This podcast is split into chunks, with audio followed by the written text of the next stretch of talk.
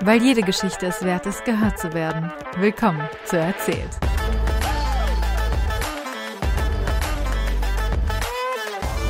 Hi und herzlich willkommen zu einer neuen Folge meines Podcasts Erzählt. Und ich habe hier Katrin bei mir.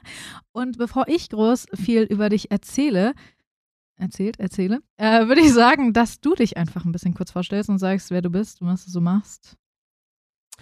Hi, ich bin Katrin, ich bin 30 Jahre alt, von Beruf Volljuristin in der Rechtsabteilung eines französischen Konzerns. Derzeit bin ich in Elternzeit, weil ich Mama des kleinen Leos geworden bin, letztes Jahr im November. Und ich freue mich unendlich, dass ich heute hier sein darf. Mein großer Wunsch eines Podcasts äh, oder Teil äh, eines Podcasts, mein großer Wunsch bei einem Podcast teilzunehmen wird heute erfüllt. Deswegen danke, danke, dass ich hier sein darf. Ja, sehr, sehr gerne. Also wir können ja kurz anreißen, bis, wie wir uns überhaupt kennen, weil das ist, glaube ich, für viele Leute äh, sehr lustig. Also, ja. Und vielleicht auch sehr unvorstellbar. Äh, was, was aber auch irgendwie einerseits schade ist, aber ich kann es auch nachvollziehen, gerade wenn man jetzt im großen Konzern arbeitet oder sowas, dass diese Situation nie so zustande kommen würde. Ich glaube auch. Ähm, du bist die Freundin von meinem Chef. Genau. Das, ja, das muss man sich erstmal so auf der Zunge auf zergehen, Zunge lassen. Zergehen ja. lassen. Aber äh, so ist das halt, Leute, wenn ihr nicht in einem großen Konzern arbeitet, dass man sich einfach ein bisschen besser kennenlernt und da ein bisschen closer ist und sowas auch Fall. geht. Ja. Und das ist der Vorteil an so kleinen, feinen Unternehmen. Sehr persönlich, wie oh. keine bis wenig bis gar keine Hierarchien und dann kann man so auch, sowas auch mal ganz easy machen. Ja, auf jeden Fall. Und das finde ich, und deswegen wird ja auch eindeutig euer Kind nach mir benannt. eindeutig. eindeutig. Also äh, finde ich, find ich einfach auch nett von euch. Also finde ich, find ich gut, dass ihr das gemacht habt. Ähm, also Dankeschön dafür. Sehr gerne, sehr gerne. Äh, ja, also du bist frisch Mutter geworden. Mhm. Willst du ein bisschen was dazu erzählen, wie das so für dich ist, Mutter zu sein?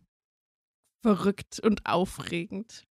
Das ist ganz verrückt. Also am wichtigsten ist mir immer zu sagen, dass durch soziale Medien, Instagram vor allem, ganz oft suggeriert wird, dass von Anfang an eine unfassbare Liebe da ist. Da ist auch Liebe da, die entwickelt man ja in den ersten ja. zehn Monaten oder in den zehn Monaten der Schwangerschaft.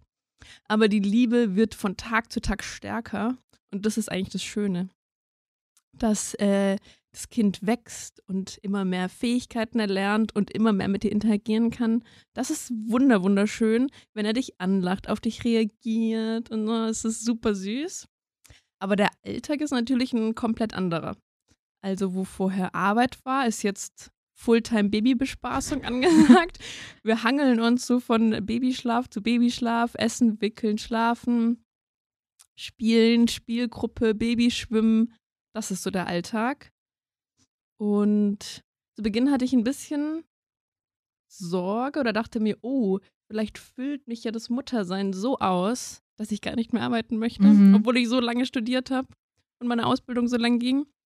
Aber dem ist nicht so. Ich freue mich auch wieder auf meine Arbeit, weil das jetzt kognitiv, ja, ist unterstes Level ist. das klingt, soll gar nicht gemein klingen, aber es ist, ähm, er kann auch nicht mit mir sprechen. Wir spielen viel, vor allem wenn ich alleine zu Hause bin, da fehlt manchmal schon ein bisschen der Austausch mit Erwachsenen. Mhm. Aber es ist trotzdem schön und dieses erste Jahr kommt ja auch nie wieder, deswegen genieße ich das in vollen Zügen. Ja, auf jeden Fall.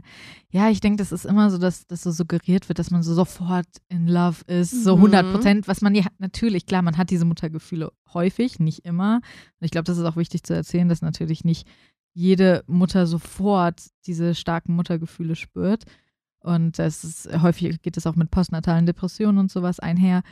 Ähm, aber trotzdem ist es natürlich so, dass diese Liebe einfach auch wachsen darf und kann und Auf nicht von Fall. Anfang an gleich so 100% extrem sein muss. Ja, und klar wächst ein Mensch in dir heran, aber der kommt ja dann auf die Welt und du musst dich erstmal kennenlernen. Mhm. Was sind die Gewohnheiten? Was mag dieser kleine Mensch gerne? Was braucht er?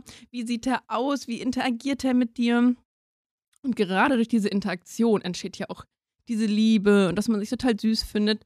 Viel ist auch von der Natur gegeben, das muss man mal so sagen. Also sein Schreien stört mich nie. Mhm. Schreien andere Kinder, dann denke ich mir manchmal, oh, okay, ja, hm. Aber beim Leo ist es nie so, dass mich das irgendwie stresst. Ähm, und dann verbringt man eben so viel Zeit miteinander und dann wächst und wächst und wächst es.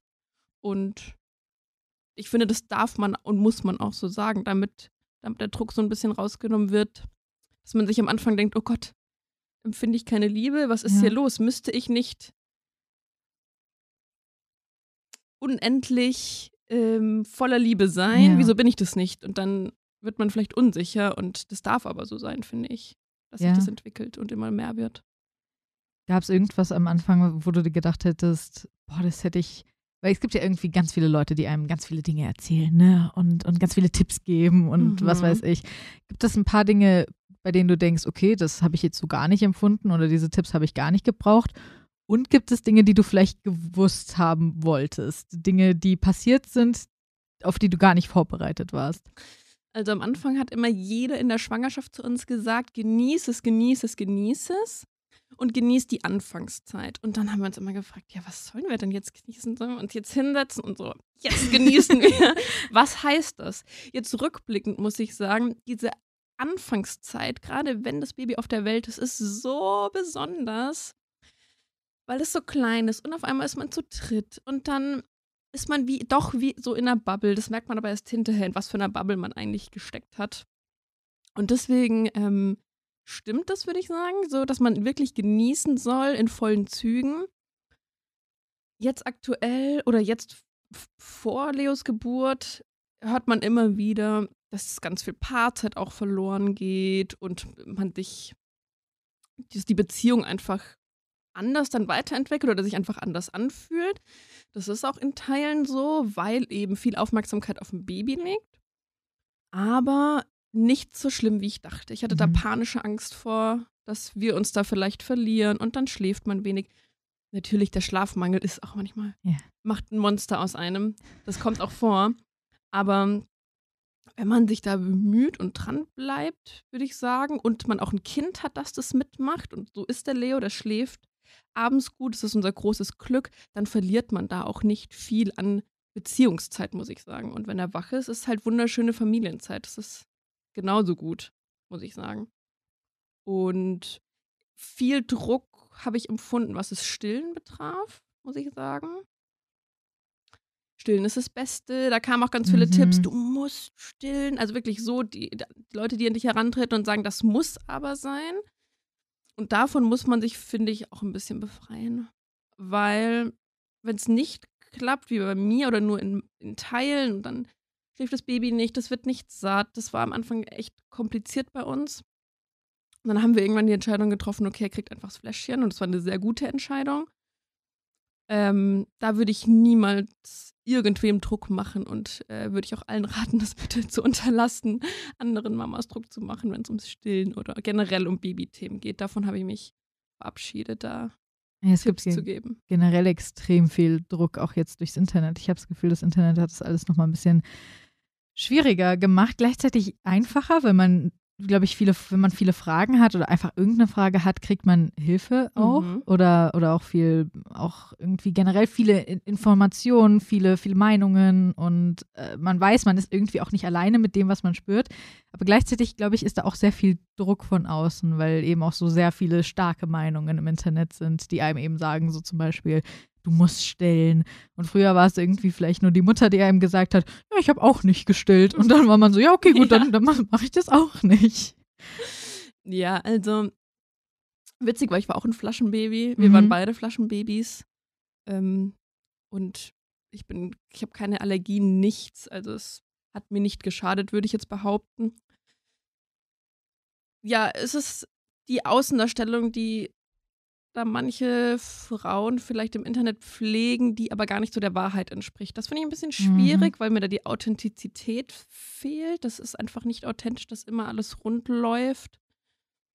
Und aber das betrifft ganz viele Themen. Das betrifft die Optik nach der Schwangerschaft, das betrifft die Optik während der Schwangerschaft, also ganz viele Äußerlichkeiten. Klar, mhm. Instagram, da geht es um Äußerlichkeiten. Ja.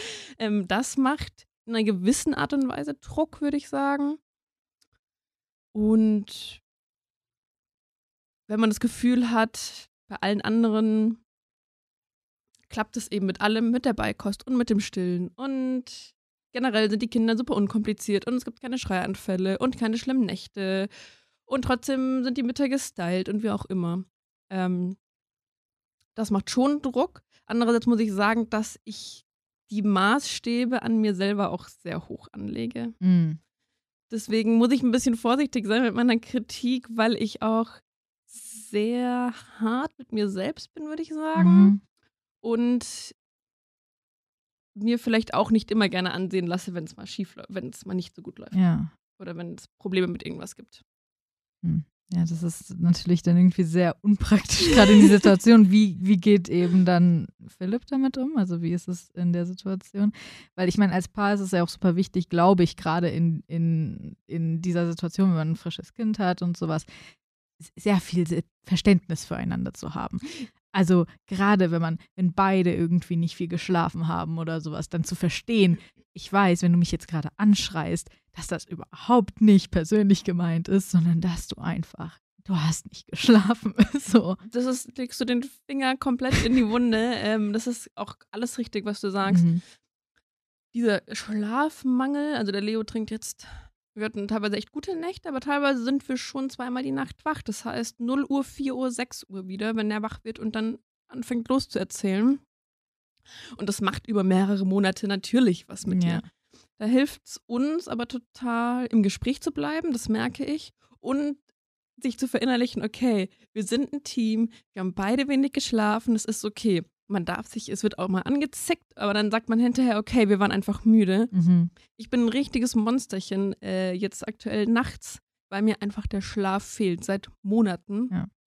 Und so langsam macht sich das bemerkbar, wenn ich gerade eingeschlafen bin und wieder wach bin. Aber sprechen, sprechen, sprechen, das ist irgendwie so der Schlüssel. Und Humor ist auch wichtig. Und der Gedanke, dass man eben ein Team ist und nicht gegeneinander arbeitet, auch wenn es darum geht, wenn man das Gefühl hat, man macht vielleicht mehr als der andere, sich ins, ins Gedächtnis zu rufen, beide geben irgendwie ihr Bestes. So. Man arbeitet für ein gemeinsames Ziel Genau, quasi, ja. genau. Und beide wollen das Beste für dieses Kind und dass es dem gut geht.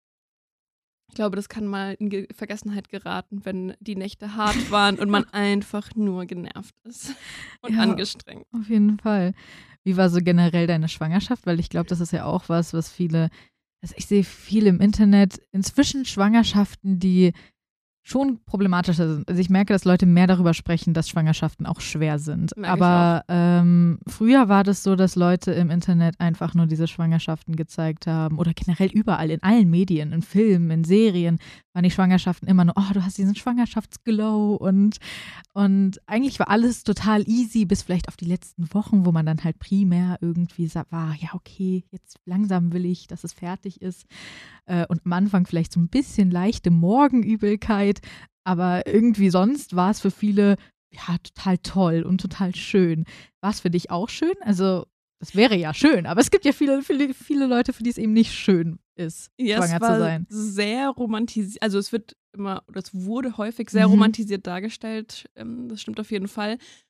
Also ich kann mal am, äh, am, vom Tag erzählen, als wir erfahren haben, dass ich schwanger bin. Das war ganz lustig, weil es war Philipps Geburtstag. Ah, Und ich dachte, ach, es wird Alkohol getrunken, ich könnte mal einen Test machen. Und ich habe, glaube ich, noch, ich habe das so nebenbei gemacht. Fast schon, das war fast schon eine Nebensächlichkeit. Und dann war da aber plötzlich ein zweiter Schatten. Also das war mega krass, weil ein paar Stunden später kamen schon die Gäste und es war aber eine ganz frische Nachricht und alles super aufregend. Und dann waren die ersten Wochen, also bis zur zwölften Woche, bangt man dann und da war mir immer so ein bisschen flau, also nicht übel, aber ich musste schon ständig essen, um dieses Gefühl irgendwie loszuwerden. Mhm. Und dann ging es mir super, also ich war die komplette Schwangerschaft. Ich glaube, ich habe hab mich noch nie so wohl in meinem Körper gefühlt wie in der Zeit. Ich war fein, also ich hätte nackt auf die Straße rennen können, es hätte mir nichts ausgemacht. mhm. Ähm, so habe ich mich noch nie gefühlt. Dieses Körpergefühl hatte ich noch nie, muss ich sagen. Und dann war aber das Problem in Anführungszeichen, dass ich weiterhin schlank war, den Bauch hatte, der mich aber nicht weiter so behindert hat, also rein körperlich behindert hat. Und dann habe ich voll gearbeitet, habe alles gemacht wie zuvor und dann kam irgendwann der Punkt, wo es einfach zu viel wurde, Mhm. weil ich einfach nicht runter, weil ich mich einfach nicht zurückgenommen habe. Und dann habe ich rund um die 30. Woche vorzeitige Wehen bekommen und musste ab da liegen, mich schonen und so. Das war schon schwierig, weil ich hätte die Zeit für so viel gehabt. Für so viel schöne Aktivitäten, Kaffee trinken, brunchen, Freundinnen treffen, für tolle Sachen, Ja. aber konnte ich nicht, weil ich liegen musste. Und das hat auf die Psyche definitiv geschlagen. Also zehn Wochen zu Hause in der Wohnung. Oh. Aber das ging auch, weil ich wusste, ich tue es fürs Kind und Ja. so lang, also er muss so lange wie möglich im Bauch bleiben. Deswegen hat das schon funktioniert. Also abgesehen davon war die Schwangerschaft unkompliziert, würde ich sagen. Ja. Ah, nee, ich bin einmal noch gestürzt, das war auch aufregend. Äh, da war Philipp auf dem Weg ähm, zur, zum Eintrachtspiel nach Barcelona. Da haben die im Europapokal gespielt und es war alles ganz aufregend. Und dann saß er im Flieger und ich bin gestürzt zu Hause. Gott. In der Mittagspause der Klassiker, den Boden gewischt und drüber gelaufen und es war noch zu nass. Hm. Das war aufregend, weil ich da auch ins Krankenhaus musste und war aber auch alles zum Glück okay. Ich hatte einen geprellten Ellenbogen, aber das war zu vernachlässigen. Genau, aber ansonsten war es echt eine schöne Schwangerschaft. Vor allem, weil man von allen ganz doll bemuttert wird und alle passen auf einen auf und nehmen Rücksicht. Das ist schon schön. Ja. Ich sagen. Ja, auf jeden Fall. Also man, vor allem, es gibt ja einfach Menschen, und ich zähle mich da auf jeden Fall auch bisschen dazu. Also ich meine, ich mache einen Podcast, ich habe auch einen YouTube-Kanal gehabt und so. Ich stehe schon ganz gerne manchmal im Mittelpunkt. Mhm. Äh, Ich stehe auch gerne auf Bühnen. Also ich habe nichts dagegen, wenn Leute mich sehen. Deswegen kann ich durchaus verstehen, dass man da halt vielleicht auch, auch das irgendwie ganz schön findet, dass man es wie so ein langer Geburtstag. Irgendwie die Leute finden ein, äh, man ist irgendwie immer was Besonderes im Raum. So, und dann bringst du das Kind auf die Welt und Mhm. dann laufen die Leute an dir vorbei, wenn du den Raum betrittst mit Baby und sagen erstmal, ja, wo ist denn der Leo? Oh, wie geht's dir denn? Ah ja, Katrin ist ja auch da. Hi. so, Ja, ja. daran muss man sich auch erstmal gewöhnen. ja. Das muss ich schon sagen. Ähm, glaubst du an Horoskope? Glauben ist, glaube ich, übertrieben, aber ich finde es auf jeden Fall interessant. Also ich bin da immer wieder so mit drin. So. Ja, also ich bin im August geboren. Mhm. Äh, also Löwe von Sternzeichen und Löwe Frauen, Männer weiß ich nicht, die mögen das schon auch mal. Ja, ja, wenn das die weiß Aufmerksamkeit auf ihn liegt. Ich, ja. Und ich muss sagen, ich habe Leo Rising. Also es gibt ja diese, es gibt ja noch äh, diese verschiedenen Der Zeichen. Aszendent? Genau, genau. Mhm. Und das bei mir halt Löwe. Ja, siehst Also du. Deswegen habe ich gefragt.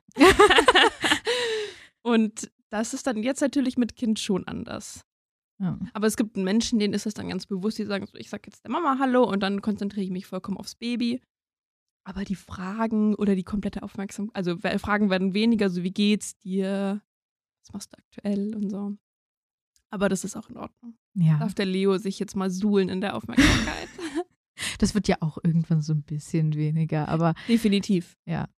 Also vor allem, ich meine, äh, du hast ja auch gesagt, dass du die älteste Schwester von äh, mehreren Schwestern bist.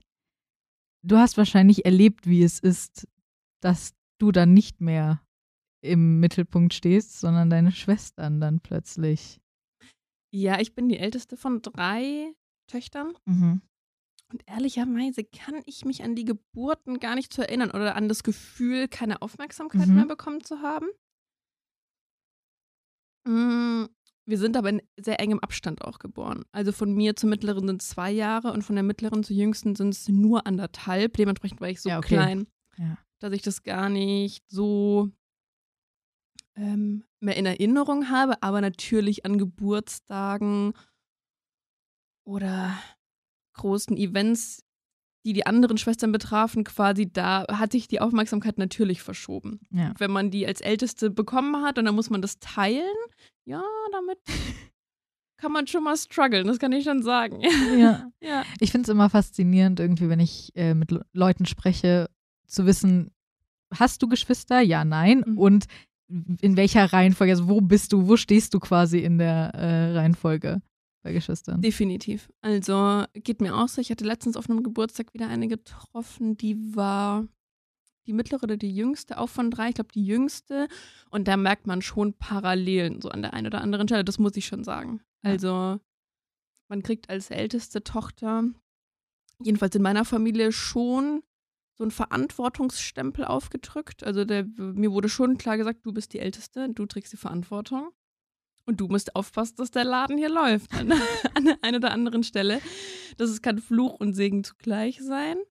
Aber die Rolle der großen Tochter nehme ich auch in anderen Lebensbereichen ein. Also ich übernehme auch in anderen Lebensbereichen gerne die Verantwortung oder mhm. sag so, so und so machen wir das. Oder ja. wenn du ein Problem hast, komm gerne, unterstütz dich. So mache ich es auch mit meinen Schwestern. Das ist, ja. das ablegen kann man das nicht. Und meine mittlere Schwester ist so der Kleber, das klassische Sandwich-Kind. die, hält, die hält den Laden wirklich zusammen. Also die hält uns alle so zusammen und ist sehr harmoniebedürftig.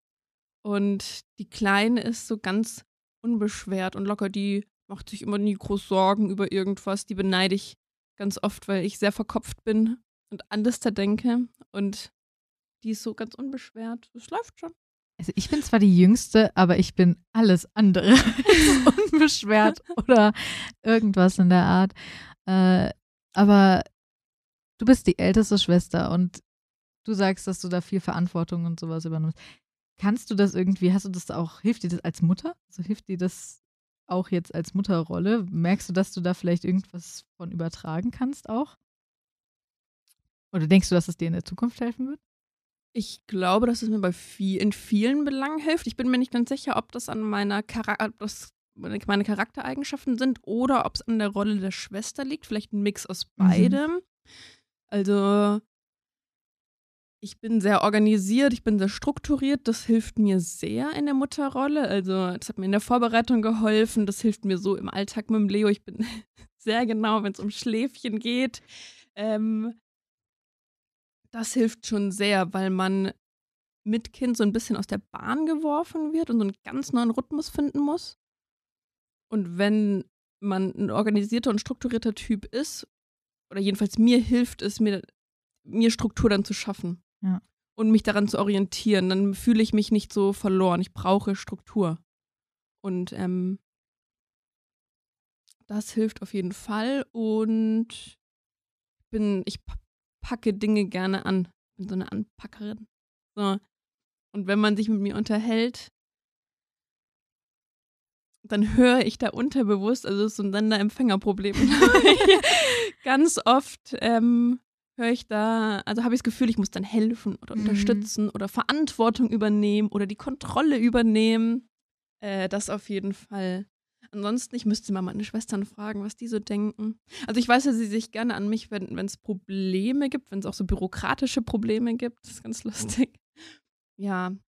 Ähm, aber zu meiner jüngsten Schwester wollte ich noch sagen, das ist ganz lustig, denn ich bin zwar die Älteste, aber ich bin die letzte Tochter, die ein Baby bekommen hat und Aha. auch die letzte Unverheiratete. Also meine jüngste Schwester war, ist schon verheiratet und hat auch zwei Kinder. Und an der habe ich mich witzigerweise bei solchen Sachen immer orientiert. Weil durch ihre Unbeschwertheit hat die immer gesagt, ja, äh, mein Partner ist zehn Jahre älter, aber das geht schon. Ja. Also ist gar kein Problem. Geburt? Nee, ist gar kein Problem. Also ja, ist schmerzhaft, als hätte man echt krasse Verstopfung, so, aber kriegt man hin. So, und dann dachte ich immer so, ja, also wenn Sophie das, wenn Sophie das sagt, dann glaube ich ihr das ja. und dann probiere ich es doch auch mal. Ich hatte das auch so in der Hochzeitsrede gesagt, dass ich sie so mutig finde, weil sie das immer so unbeschwert macht. Ja.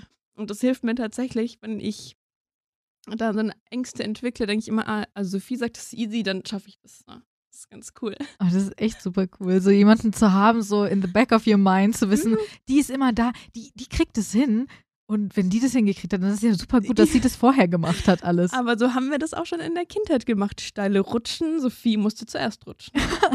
die Impfung beim Arzt, komm, Sophie, probier mal. Und, und Sophie hat es wehgetan. Und so, wir haben Sophie immer vorgeschickt. Das heißt, wenn du jetzt noch irgendwas in deinem Leben hast, was du so noch nicht gemacht hast oder sowas und sie hat es auch noch nicht gemacht, dann lässt du sie das erstmal machen. Ja, das ist eine gute Idee. Da, das muss ich mal, ja. Ja, ja. sie soll das einfach erstmal ausprobieren. Genau. Und dann genau. kann sie dir ja sagen, wie es war. Dann genau. kannst du überlegen, ob du es machen willst oder nicht. Ja. Ja, super. Und, und wie war das bei, bei der Geburt dann am Ende bei dir? War die, also war das auch wie eine Verstopfung, so wie sie gesagt hat, oder war das ein bisschen anders? Ich habe sie ein bisschen verflucht, Aha. weil es nicht nur wie eine Verstopfung war, mhm. weil die, also das fing morgens um halb elf an und die letzten sieben Stunden, also von zwei Uhr nachts bis neun Uhr morgens, 24 Stunden ging es quasi insgesamt. Und die letzten sieben Stunden waren aber echt heftig. Und witzigerweise ist aber, wie man sagt, man vergisst den Schmerz. Ich weiß schon Aha. gar nicht mehr, wie sich eine Wehe anfühlt. Ganz verrückt. Aber hinterher dachte ich, Sophie, was hast du mir denn da erzählt? So ganz stimmt, gestimmt hat das auch nicht. Ich glaube wirklich, sie hat es so empfunden. Ja. Ich glaube, Ja. also es war für sie so, sie hat die Wahrheit gesagt. Aber es war schon sehr schmerzhaft, aber machbar. Und seitdem ich diesen Geburtsschmerz empfunden habe, habe ich aber vor nichts mehr Angst, was Schmerz angeht. Aha. Also beim Zahnarzt oder ich habe ähm, so, so an so einer kleinen Stelle am Oberkörper was weggemacht bekommen am Hautarzt. Und dann frage ich immer, ist das so schlimm wie eine Geburt? wenn es Frauen natürlich sind. Ja. Und dann sagen die meisten so, nee, ist gar nicht. Ich so, okay, komm, Dann, los. dann das, Und das hin. hilft mir mental total, weil ich mir denke, okay, die Geburt habe ich geschafft, dann schaffe ich jetzt auch alles andere. So, Ja. das passt schon irgendwie. Aber ernsthaft gesprochen, das war schon schmerzhaft, aber es ist machbar und man vergisst es hinterher auch. Ja. Und wenn man sich vorstellt, man hat noch eine Geburtsverletzung, das finde ich noch super wichtig zu sagen, Mhm. wenn man sich als Frau, die noch nicht gebärt hat, vorstellt, dass da einen jemand näht oder so, da kriegt man ja das, den blanken Horror. Ja. Aber das war gar nicht schlimm. Das heißt, vor dem muss man gar keine Angst haben eigentlich. Also die, das ist die Erfahrung, die ich gemacht habe. Ja. Das ging total bei mir. Und die waren alle super nett und man verliert total die Hemmung. Also Geburt, Schwangerschaft, Geburt, Entbindung ist wirklich was ganz Faszinierendes. Ich, glaube, das ist wirklich so ein ganz, so ein ganz anderer Moment, den man so überhaupt gar nicht, also es ist so, Ja. So, das kann man überhaupt gar nicht nachvollziehen, wenn man das nicht erlebt hat. Erstens natürlich, aber zweitens auch, du bist, wenn du das in irgendeiner anderen Situation erleben würdest und es nicht darum ging, gehen würde, dass du gerade ein Kind gebärst, dann würdest du wahrscheinlich viel mehr Scham empfinden, viel mehr, viel mehr Angst haben oder sowas. Und ich glaube, dass, dass das wirklich die Situation so viel machbarer macht. Also, dass der Kopf einem da so hilft, weil man weiß, weswegen man das gerade macht. Total. Und tatsächlich überrollt einen, oh, das klingt auch so hart, aber überrollt einen der Schmerz in Anführungszeichen. Und man ist so mit Veratmen und so beschäftigt, dass es dich auch wirklich nicht interessiert. Ja. Ich werde dich gerade nackt sehen. Ich glaube, jede Hebamme, also mich haben so viele Menschen nackt gesehen. Und ich bin echt keiner, der sich da gerne irgendwo auszieht. Ich habe da echt ein Problem Ja. eigentlich mit. Auch Sauna und so mag ich nicht so gerne. Aber da war mir das so egal. Ja. Wirklich. Also, das ist schon cool, muss ich sagen. Ja, ich glaube, also, ich meine, ich habe natürlich keine Geburt erlebt. Also, was heißt natürlich? Ich habe keine Geburt erlebt, ähm, außer meine eigene. Ähm, Ja. Aber da erinnere ich mich jetzt nicht mehr so ganz dran. Ähm, aber ich muss sagen, ich habe ja auch schon, ich habe schon ziemlich starke Schmerzen in meinem Leben erlebt, in verschiedener Hinsicht. Und ich muss auch sagen, in diesen Momenten willst du eigentlich nur, dass dir jemand hilft und dass es vorbei ist. Und dann ist eigentlich egal, was passiert. So, was, was jetzt, wie das passiert, wie dir jemand hilft und wie das besser wird. Hauptsache, es wird besser. Und das ist dann wirklich egal. Also ich glaube, wenn, ich habe wirklich in diesen schlimmen Momenten, habe ich dann auch gedacht, es ist jetzt wirklich, also könnte man machen, was man will. Hauptsache, ich, das ist einfach rum. Und äh, deswegen kann ich das in dem Sinne nachvollziehen, dass man dann auch wirklich, viele haben ja auch Angst, dass sie dann irgendwie ihren Darm entleeren in der Situation. Was, glaube ich, das Natürlichste auf der Welt ist, weil man halt einfach presst. Da kommt halt einfach alles mit, was Das halt so, ja. passiert halt einfach. Aber die meisten Hebammen oder sowas versuchen ja auch, das irgendwie total diskret dann irgendwie wegzumachen und so. Und das gehört dazu. Und in dem Moment willst du einfach nur, erstens, dass es vorbei ist, wahrscheinlich die Wehen. Und zweitens, dass das Kind raus ist und dass es, dass du es hast. Definitiv. Also es war ganz lustig, weil Philipp meinte, er hätte mich noch nie so erlebt, was Medikamente anging. Also ich Mhm. bin sehr zurückhaltend, was Medikamente angeht. Die Einnahme von Medikamenten. Und im Kreissaal habe ich einfach nur gesagt, gebt mir bitte, was geht, was geht. Und ja, zwar jetzt sofort. Bitte, bitte. Hast du eine PDA bekommen? Ich wollte eine. Mhm. Und dann zog und zog und zog sich das, weil die erst Blut ab, abgenommen hatten. Und dann gab es einen Schichtwechsel und dann kam das Labor nicht bei. Und dann hatte ich einen Schichtwechsel bei den Hebammen um 6 Uhr morgens, was Bombe war, weil ich danach so ein Zweiergespann bekam, eine Hebamme und eine Hebammenschülerin. Und da mit denen habe ich besser connected. Ich meine, du entbindest mit einer Hebamme, die du vorher nie gesehen hast. Mhm. Da muss die Chemie schon stimmen. Und die vorherige war sehr passiv und ich habe aber jemand Aktiven gebraucht. Und äh, dann kam so eine, wie sagt Philipp immer, eine patente Argentinierin und ich habe sie geliebt, weil die wusste einfach sofort, wie sie mich anpacken muss. Und die hat mich zuerst mal auf Toilette mitgenommen und meinte so, wir gehen jetzt erstmal aufs Klo. Und da fingen meine Presswehen dann schon an. Mhm. Und dann war es zu spät für die, Für die PDA. PDA. Und dann meinte sie so, und jetzt ziehen wir das aber durch und machen das. Meinen Darm entleert habe ich nicht während Geburt, damit hatte ich gerechnet. Aber ich glaube, das wäre mir auch so egal. gewesen. Ich sah auch aus, ich war verschwitzt. Meine Haare waren noch nass von der Badewanne. Das war. Aber da ist man wirklich null eitel. Es Ja. juckt einen null. Und das wiederum finde ich echt cool. Und lustig zugleich, dass einem wirklich egal ist. Weil ich meine, danach, du musst die, du gebärst das Kind, du gebärst die Plazenta. Wenn du eine Geburtsverletzung hast, wirst du genäht. Da passiert so viel. Da kannst du gar nicht dauerhaft irgendwie Die die Haare richten und in den Nee. Spiegel gucken. erstens das und dauerhaft dich, ähm, oh, jetzt sieht mich jemand und so. Das ist, Gedanken machen auch. Genau. Du denkst dir über was ganz anderes Genau, die, deine Prioritäten liegen ganz woanders. Und Ja. das ist auch gut so, finde ich. Also ich so. glaube wirklich, wenn deine Prioritäten da liegen, dann das ist schon, das ist schon krass. Also da, da äh, müsste man wahrscheinlich therapeutisch auch mitarbeiten. Also, ja. weil das ist dann wirklich schon sehr, sehr exzessiv, wenn Ja. du, wenn du, wenn deine Prioritäten in diesem extremen Moment äh, da liegen die ganze Zeit, so, oh mein Gott, jemand sieht mich und so. also ich würde lügen, wenn ich sagen würde, ich hätte nicht auch, dass ich keine Bedenken hatte, was auch Philipp angeht. ja, Klar dachte ich, ich meine, dann ich sitzt das ist dein bei vielen Partner so, ja. und dann denkst du dir, in was für einer Extremsituation erlebt er mich hier? Ja. Ich schreie, ich kreische, ich heule. Ganz viele Frauen tönen ja auch sehr laut. Ja. Ähm, ich bin verschwitzt, ich bin einfach nur am Ende meiner Kräfte dann irgendwann. Was, und dann sieht er das auch Ja. noch. Also wir hatten eine Vereinbarung, dass er an gewissen Punkten auch einfach weggeguckt hat. Ich wollte das auch so. Ja. Aber der war die ganze Zeit im Raum und dabei. Aber auch das war mir egal, muss ich sagen, weil ich mir dachte, ich bringe hier gerade dein Kind auf die Welt. Das ist deine Schuld. das auch. und das ist sowas Natürliches, wenn Ja. du, wenn er das, wenn mein Partner das in irgendeiner Art und Weise komisch oder abstoßend findet, dann hätte ich auch gesagt, Das ist nicht der richtige Partner für dich. genau. Ja, auf jeden Fall. Und sowas gar nicht. Ja. Also ich glaube, da überwiegt oder hat bei ihm die Hilflosigkeit überwogen. ich glaube, Und das verstehe ich auch. Also 24 Stunden neben einer Frau, die entbindet, ich hätte nicht tauschen wollen. Ich sag's Nee, ehrlich. nee. Ich bin da lieber der aktive Part und nicht der passive. Verstehe ich. Also, weil da stehst du daneben und denkst die ganze Zeit, ich will was tun, ich Ja. will dir helfen, aber ich weiß, dass ich nicht kann. Ja. Und äh, gerade ich kann dir, ich kann nachvollziehen, wie du auch sagst, du bist jemand, der immer gerne helfen will und irgendwie gucken will, wie kann ich jemandem da irgendwie helfen in Situationen. So geht's mir auch. Ich will auch immer Leuten helfen Ja. und irgendwie. Und dann stehe ich da daneben und ich weiß, ich kann nichts tun. Ich kann der Person gerade wirklich einfach nicht helfen.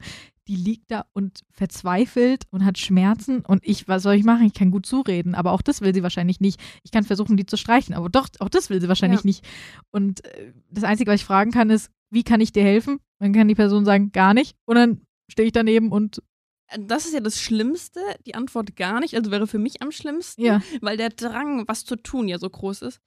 Aber das sagen die auch im Geburtsvorbereitungskurs, dass der Mann auch zum fünften, auch wenn fünfmal die Antwort auf, willst du was trinken? Nein, lautet, weiter anbieten. Und so Genau, einfach ja. immer. Immer wieder, halt immer wieder Genau. nicht, nicht aufhören, nicht aufgeben. Genau, und vor allem nicht sauer oder eingeschnappt sein, Ja. wenn die Antwort lautet, halt deinen Mund und geh in deine Ecke. Also habe hab ich so nicht gesagt, Ja. aber mag vielleicht die eine oder andere. ich glaube, ich wäre wahrscheinlich Kandidat anschreien. Ja, weil es ist einfach ex eine Extremsituation, da muss man sich einfach vor Augen halten, dass es nicht böse gemeint ist. Ja, auf jeden Fall. Also das ist, es gibt ja auch viele Paare oder sowas, die entscheiden, ja okay, irgendwie Partner nicht mit ähm, Kreissaal und so. Und das kann ich auch nachvollziehen. Wenn du sagst, für mich ist das irgendwie nicht die richtige Entscheidung und für mich macht es, oder als Paar ist, passt, passt das nicht. Es gibt ja auch irgendwie Menschen, die ohnmächtig werden, wenn sie sowas sehen, die sowas gar nicht, die total sensibel und empfindlich sind, was ich auch nachvollziehen kann. So eine Geburt ist schon harter Tobak mit anzusehen. Und dann zu sagen, ja gut, ich möchte meinen Partner nicht mit einem Kreissaal haben, dann ist das eine Entscheidung, die ein Paar für sich trifft, die dann auch total valide ist. Ähm, aber genau, wenn ein Partner mit dabei ist, dann, boah, ich würde das nicht, ich, ich, ich glaube, ich würde auch wahnsinnig werden, wenn ich daneben stehe und einfach nicht helfen kann. Ich fand das als Erlebnis, als Paar total toll. Also Aha. wir hatten überlegt, ähm, was ist mit dem Kaiserschnitt, was ist, wenn wir einen brauchen, dann werden wir das auch machen. Aber ich hatte schon so im Vorhinein, habe ich mich dann schon gefreut, weil ich wusste, okay, wir können das als gemeinsames Paarerlebnis machen. Das nimmt uns auch nie wieder. Diesen, also das, ähm, dieses stundenlange, dieses, diese, diese 24 Stunden und dieses gemeinsam daran arbeiten, dass das Kind auf die Welt kommt, ähm, das ist schon was ganz Besonderes. Ähm, Das wird man auch nie vergessen. Nee, nee, und das verbindet einen, also das Kind sowieso, aber auch dieses Klar. Erlebnis Ja. ähm, verbindet einen doch schon sehr, ähm, muss ich sagen. Ja. Auf jeden Fall. Einfach zu wissen, dass, dass der Mensch für einen da ist in diesem Moment. Und einfach. Ja, also man verliert auch so das Zeitgefühl. Es ist einfach, man Mhm. ist einfach in diesem Raum, man weiß nicht, wie viel Uhr es ist, die Stunden verfliegen. Das hätte ich nie vorher gedacht. Aber ich hatte, die Stunden sind verflogen, ich wusste irgendwann gar nicht mehr, wie viel Uhr es ist. Ich habe den Schichtwechsel auch gar nicht richtig mitbekommen und so.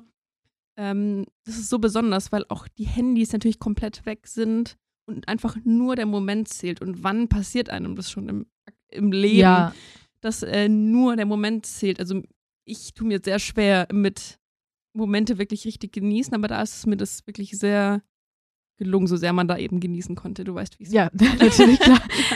So den Moment irgendwie auch festzuhalten, wahrscheinlich. Ja, ne, und im irgendwie. Moment einfach auch zu leben, weil nur das dann halt oberste Priorität hat. Und ansonsten, ich bin in anderen Momenten immer auch mal halt am Handy oder denke über was anderes nach, Ja. verliere mich in Gedanken und so. Und das war halt da gar nicht so. Er hat nur das gezählt. Genau. Also, da ging ja auch gar nicht. Du hättest ja nicht einfach gehen können.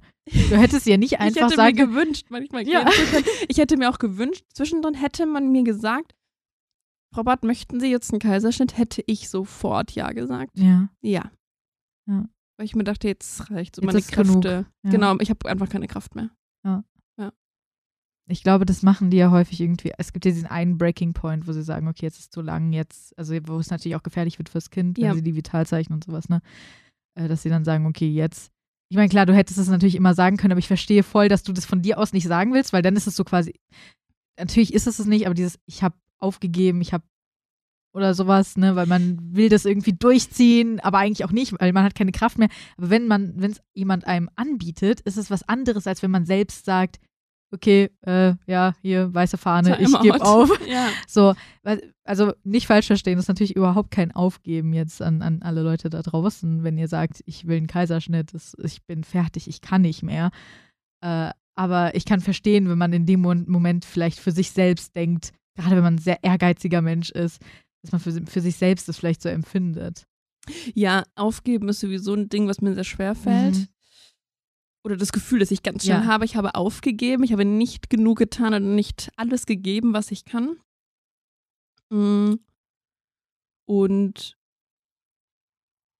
unter Geburt ist einfach sehr kräftezehrend und hinterher, wenn man es aber geschafft hat, ist es das geilste Gefühl, wenn man so viel Stolz empfindet, dass man da durchgegangen ist. Und ich bin unendlich dankbar, das muss ich an der Stelle auch sagen, ähm, weil hier, was ich erzähle, ist ja sehr ähm, nicht romantisiert, aber es war auch alles einfach unkompliziert bei mir. Ja. Da sieht man ganz andere Fälle, auch in Ja. dem Krankenhaus, in dem wir entbunden haben, im Bürgerhospital in Frankfurt. Und da muss man schon sehr, sehr dankbar sein, wenn das alles so gelaufen ist, wie es bei, bei uns war.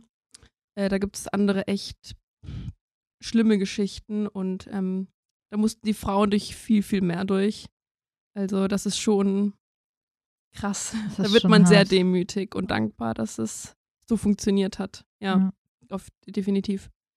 Ja, und tatsächlich muss ich aber sagen, nach der Geburtserfahrung dachte ich natürlich, okay, der Leo soll kein Einzelkind bleiben, Mhm. aber ein Kaiserschnitt für die zweite Geburt, ah, ich ist, also ganz aus meinem Gedächtnis ist es nicht raus oder aus meinem Kopf, dass, Ja. das, äh, dass ich mir das als Option offen halte, muss ich schon sagen. Ja. Und dass einen das traumatisiert, vielleicht an der einen oder anderen Stelle, glaube ich auch zu 100 Prozent.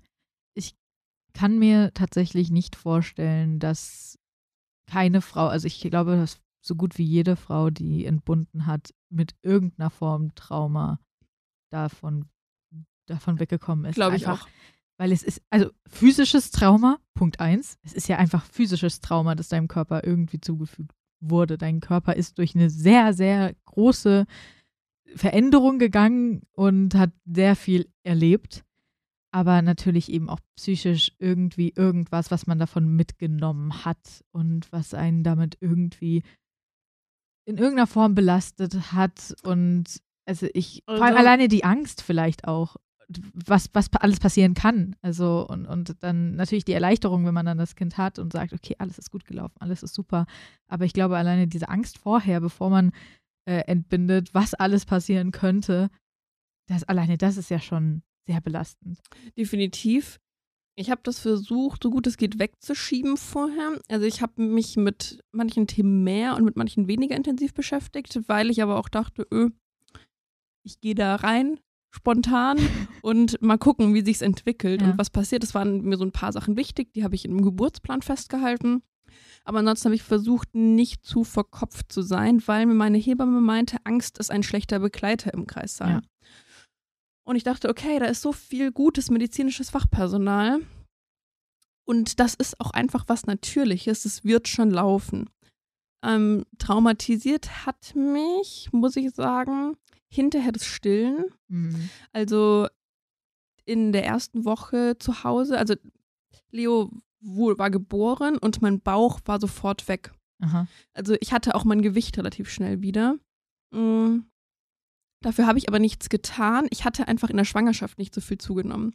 Das war hinterher aber echt problematisch, weil der Körper so viele Kalorien braucht, um die Muttermilch zu produzieren, dass du ganz viel essen musst und einfach ganz, ganz viel Energie brauchst eigentlich, um das auch alles, um die Geburt zu verarbeiten, um die Muttermilch zu produzieren. Das ist ein riesiger Energieaufwand. Und nach dem Milcheinschuss wurde der Leo, wurde und wurde nicht satt. Und dann hat er die ganze Zeit geweint, kaum geschlafen. Und ich hatte quasi eine Woche Schlafentzug. Und das war wie Folter.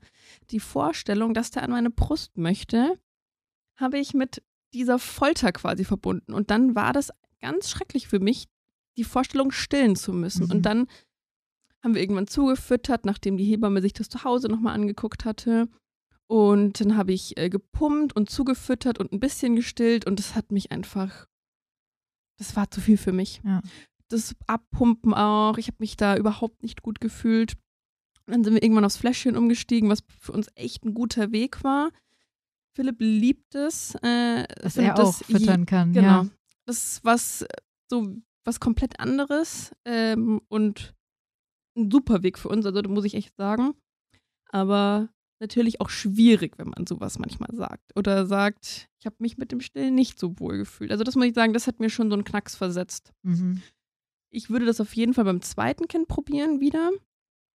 Ähm, aber wenn es da wieder Probleme geben würde, würde ich Schneller Vielleicht- vielleicht. genau, auch, vielleicht ja. etwas früher sagen, okay, dann gibt es einfach das Fläschchen, ähm, weil es war echt hart. Also ich konnte mich auch gar nicht richtig um den kümmern in der ersten Woche, weil ich so entkräftet war von der Geburt. Ich hatte keine Probleme mit ähm, psychischen Folgen, also das ging, aber mit, mit körperlichen einfach. Also mein Körper hat es nicht so gut verkraftet, die Geburt.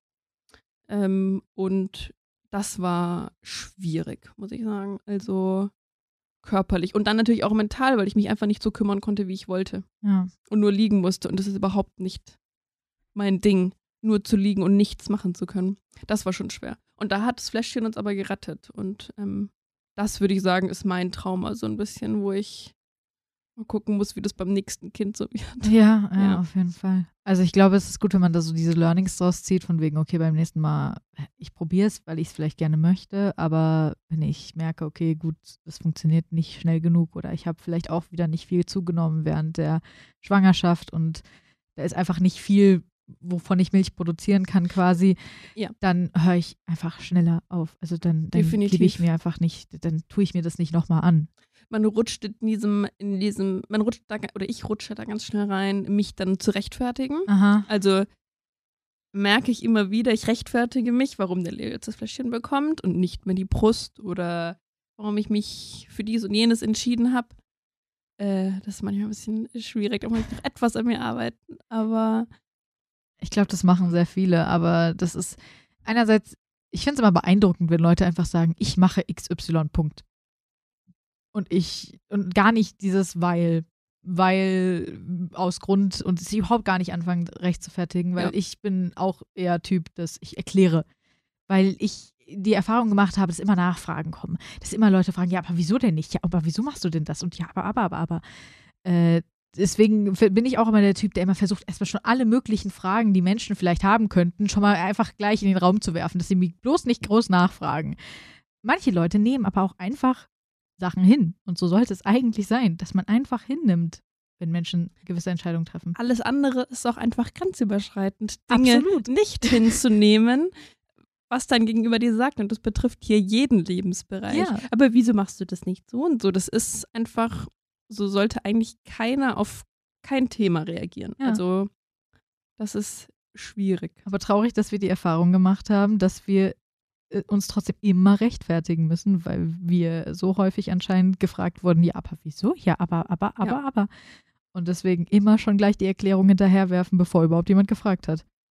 Ich glaube, es ist auch ein gewisses Maß an Harmoniebedürftigkeit Ganz groß. und an äh, Gefallen wollen.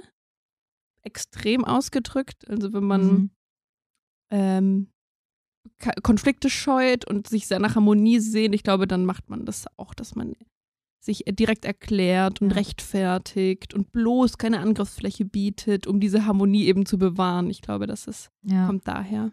dass, dass man gar nicht kontrovers sein will. Man, Genau. will. man will bloß nicht, dass, dass man eine andere Meinung hat als jemand anderes. Dass die Menschen, weil zum Beispiel, wenn man jetzt einfach sagt, okay, ich, ich füttere mein Kind mit der Flasche, weil, Punkt, weil, weil ich einfach will. Ende. Ist absolut valider Grund. Du brauchst überhaupt keinen Grund, dein Kind einfach nur mit einer Flasche zu füttern. Einfach, das ist ein valider Grund. Ende.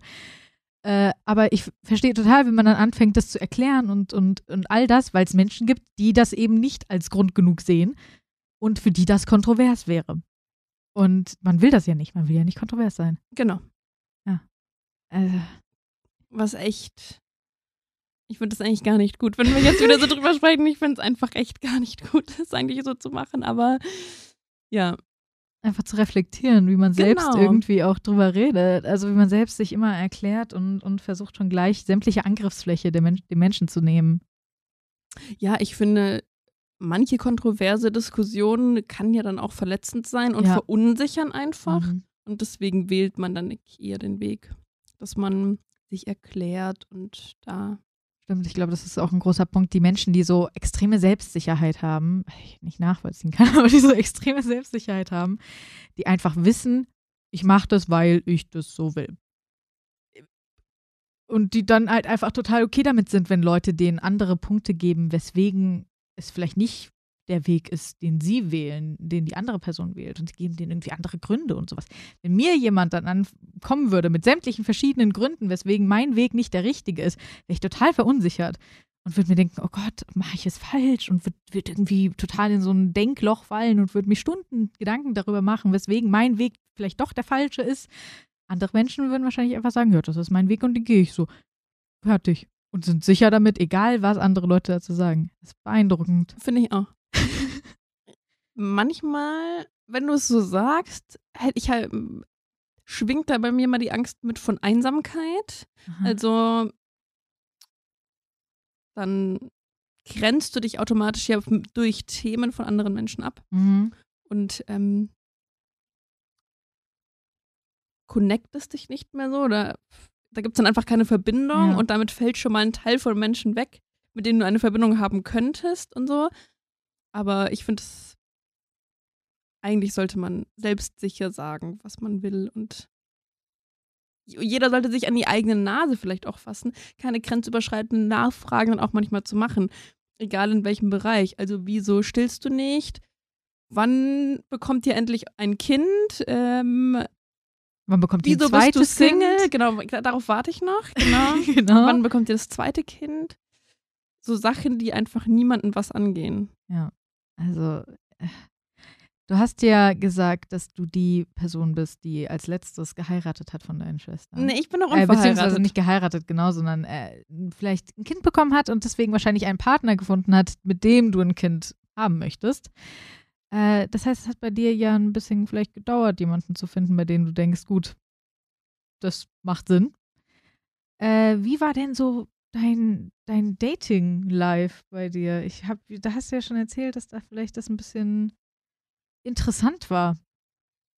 Also, ich kam aus einer ganz langen Beziehung, aus einer siebenjährigen Beziehung, was für 2012 bis 2019, 19 bis, wie alt war ich? Hm, knapp, also mit, mit 19 bis 26, Mhm. genau, so, ähm, äh, als ich mich getrennt habe. Und äh, danach habe ich mich erstmal total toll und gut gefühlt. Oh, Freiheit, alles alleine entscheiden. Ich habe zum ersten Mal dann auch alleine gewohnt. Und dann habe ich mich irgendwann aber nach einem Partner gesehnt, weil ich unbedingt halt auch ein Kind wollte und auch nicht erst mit Ende 30 Mhm. und ich mir dieses klassische Familienbild einfach schon vorstellen konnte. Und dann haben sich für meine Schwestern ja erstmal prima, also die waren auch jeweils in langjährigen Beziehungen, die halt dann offensichtlich auch gehalten haben und ihre Männer, die haben die dann geheiratet und das ist natürlich alles vor mir passiert. Das war an der einen oder anderen Stelle schon schwierig, weil sich natürlich in unmittelbarem Umfeld für Menschen Träume erfüllt haben, die ich selber hatte oder Mhm. Sehnsüchte, würde ich sagen. Hm. Und eigentlich ist jetzt ein böser Gedanke, aber ich ja vielleicht dran gewesen wäre, weil war, ich hatte die längste Beziehung Ja. und es war echt lange auch gefestigt und dann aber vorbei und wir waren auch einfach so ein Sechser gespannt. Das war auch ganz schwierig, weil dieses Gespann einfach auseinandergefallen war. Also es waren dann die eine Schwester mit Partner, die andere Schwester mit Partner und ich. Mhm. Das hat schon nicht immer nur positive Gefühle in mir geweckt, muss ich sagen.